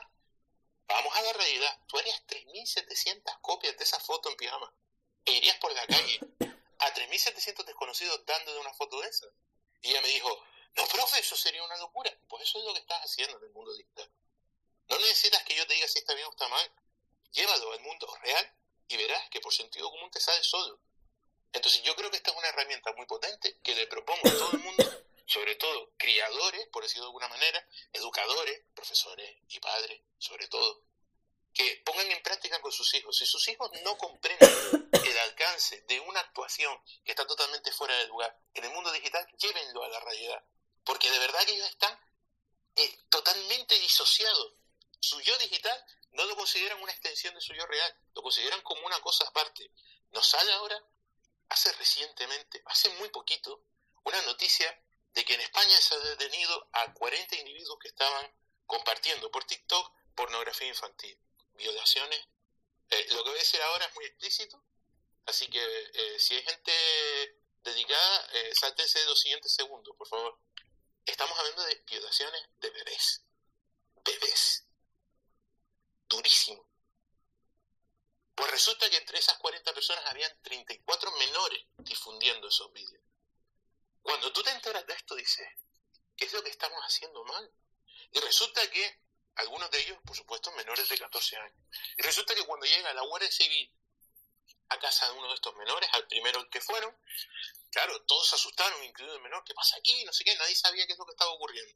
Cuando por fin la Guardia Civil, el secretario judicial estaba allí presente, todo el mundo se calmó y por fin viene el que llevaba la investigación y dice, bueno, estamos aquí por esto y esto y esto. ¿Saben qué hizo este niño? niño menor de 14 años, se rió. Se rió porque no consideraba que aquello tuviera ninguna importancia. Es increíble. Compartí aquello porque le parecía gracioso. Era un niño perfectamente normal, perfectamente sano, mentalmente estable. Ese niño ve en la calle que se está cometiendo esa atrocidad. Y por supuesto, es capaz de dirimir que es un acto terrible. Pero cuando es digital, bueno, es digital, no importa. Hagamos este esfuerzo, llevemos las cosas a la realidad, extrapolemos lo que hacen en el mundo digital al mundo real y hagamos que se lleven un bañito de realidad. Y veremos que ellos mismos se dan cuenta de que lo que están haciendo puede que no sea correcto, puede que sí. Y yo creo que ya cuando hablamos aquí, llevándolo a, otros niveles, cuando hablamos en, se ve entre profesores. Yo veo aquí ahora muchos compañeros que en algún momento pues les han contestado bastante mal en redes o les han insultado o... y creo que va un poco por la línea que tú dices, Pablo, porque a, mí me pasa, simplemente pasa, incluso sin llevarlo a las redes, cuando estás eh, con, con una persona de atención telefónica.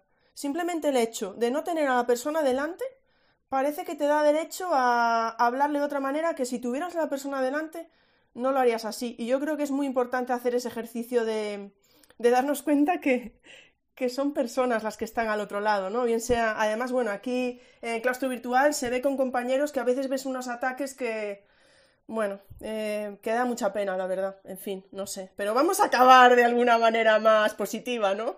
Yo creo que la charla de hoy ha sido, ha sido muy, muy buena. Se ha juntado muchísima gente.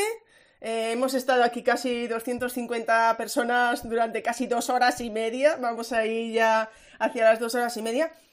Si todo va bien, cruzo los dedos, va a quedar grabado, así que bueno, lo intentaré meter en YouTube, con permiso de los tres invitados, por supuesto, eh, los podcasts, ¿vale? Ya les había avisado antes, que conste. Y bueno, chicos, yo solo si, si queréis decir hasta luego, pues lo hacemos.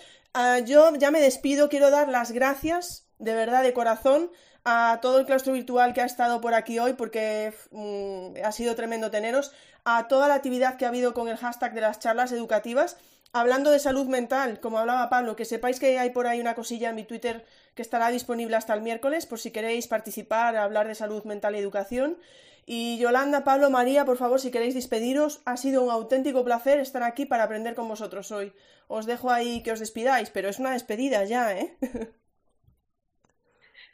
como despedida como tal, es agradecida Ingrid eh, por la invitación. Siempre es un placer el poder estar compartiendo. Qué mejor que charlar, aprender con los compañeros, con Pablo, con María, contigo, con las preguntas que aporta la gente que no, han estado hablando, han estado escribiendo y les hemos estado leyendo y, contestando y, algo que han quedado pendientes eh, ahí, porque es un verdadero lujo el poder estar aquí y hablando de estos temas que tanto nos importan y aportan a todos, porque tenemos que insistir en la, en la necesidad de que hay que tratarlo. No podemos hacer como las avestruces, de meter la cabeza bajo tierra y ignorar una realidad que está presente. Si estamos trabajando con la tecnología y hemos dicho que es muy potente, si tiene esa parte que contrarresta, que es un poco oscura, pongámosla en evidencia para intentar que gane terreno la parte positiva, descubriendo este tipo de cosas, conociendo recursos y entre todos ayudándonos, porque todos no conocemos las mismas cosas, pero sí que aquí he coincidido muchísimo, por no decir la totalidad, con María y con Pablo, como puede ser,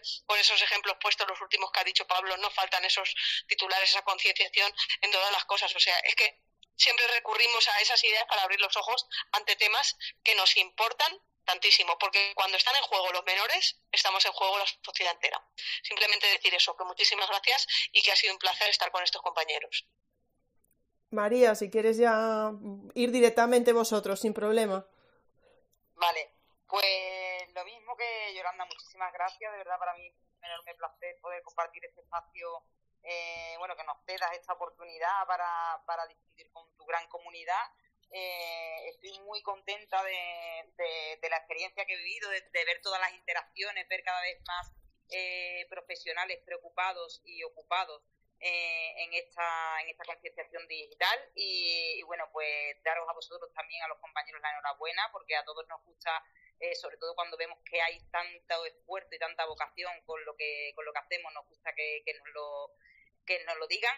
Así que muchísimas gracias por la labor que hacéis eh, siempre dispuestos a colaborar en cada cada cosa que se me que se me va ocurriendo y que estoy aquí para todo lo que necesitéis y, bueno, pues decirle a todos los oyentes, aparte de dar las gracias, que tenéis disponible nuestra plataforma, mihuelladigital.es, y que cualquier cosa que os duda, cualquier, cualquier cosa que os surja, cualquier duda, pues por ahí detrás hay un gran equipo que, hace que todo esto sea posible y, bueno, confiamos que, cada vez haya menos trabajo que hacer en este, en este campo. Bueno, yo decir que, que es un verdadero honor estar en las charlas educativas, de verdad.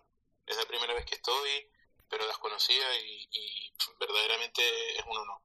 Eh, muchas gracias porque yo sé que a veces las cosas que digo son demasiado oscuras y como dice Yolanda, no es cuestión de, eh, de enterrar la cabeza, claro, pero también es verdad que a veces es un poco duro oír ciertas cosas y, siempre me tocan a mí y, y, lo siento, lo siento mucho porque sé que sé que hay partes de lo dicho que, que pueden herir sensibilidades, pero también es verdad que, como dice Yolanda, si no lo vemos, quizás no actuamos, ¿no?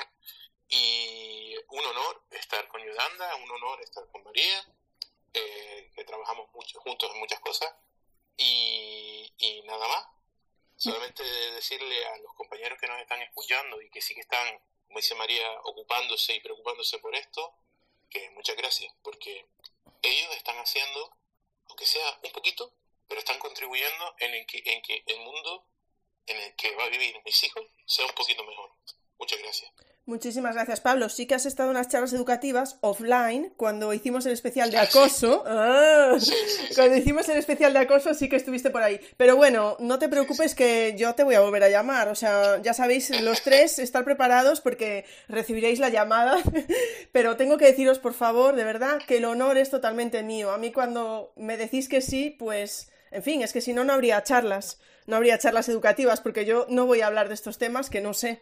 Así que yo puedo preguntaros y poco más. Así que muchísimas gracias. Muchísimas gracias, Claustro Virtual, y nos vemos en el Space dentro de dos semanas para abrir, para hablar. Bueno, oye, que no nos vamos tan lejos, chicos, porque vamos a hablar de formación de profesorado. Probablemente no, no salga este tema, pero Oye, eh, habría que ver, ¿no? Si en la formación inicial de profesorado ya tendríamos que, tocar esto. No quiero que me contestéis, Pablo, yo la María, no quiero que me contestéis porque abrimos otro melón ahora a las nueve. Que salga el tema, que salga el tema. no, no, no, no, no, me niego. me niego, pero bueno, teníamos por aquí además algunos de los que van a participar, así que en dos semanas hablaremos de formación de profesorado. Muchísimas gracias a los tres, muchísimas gracias a todos los que habéis estado por aquí hoy y me pongo ya a preparar el podcast, ¿os parece? Muy bien. Venga, un abrazo muy grande. Chao, chao. Muchísimas gracias. Chao. Gracias. Muchas gracias por haber escuchado este podcast. Si os apetece, nos vemos en el siguiente. Un saludo.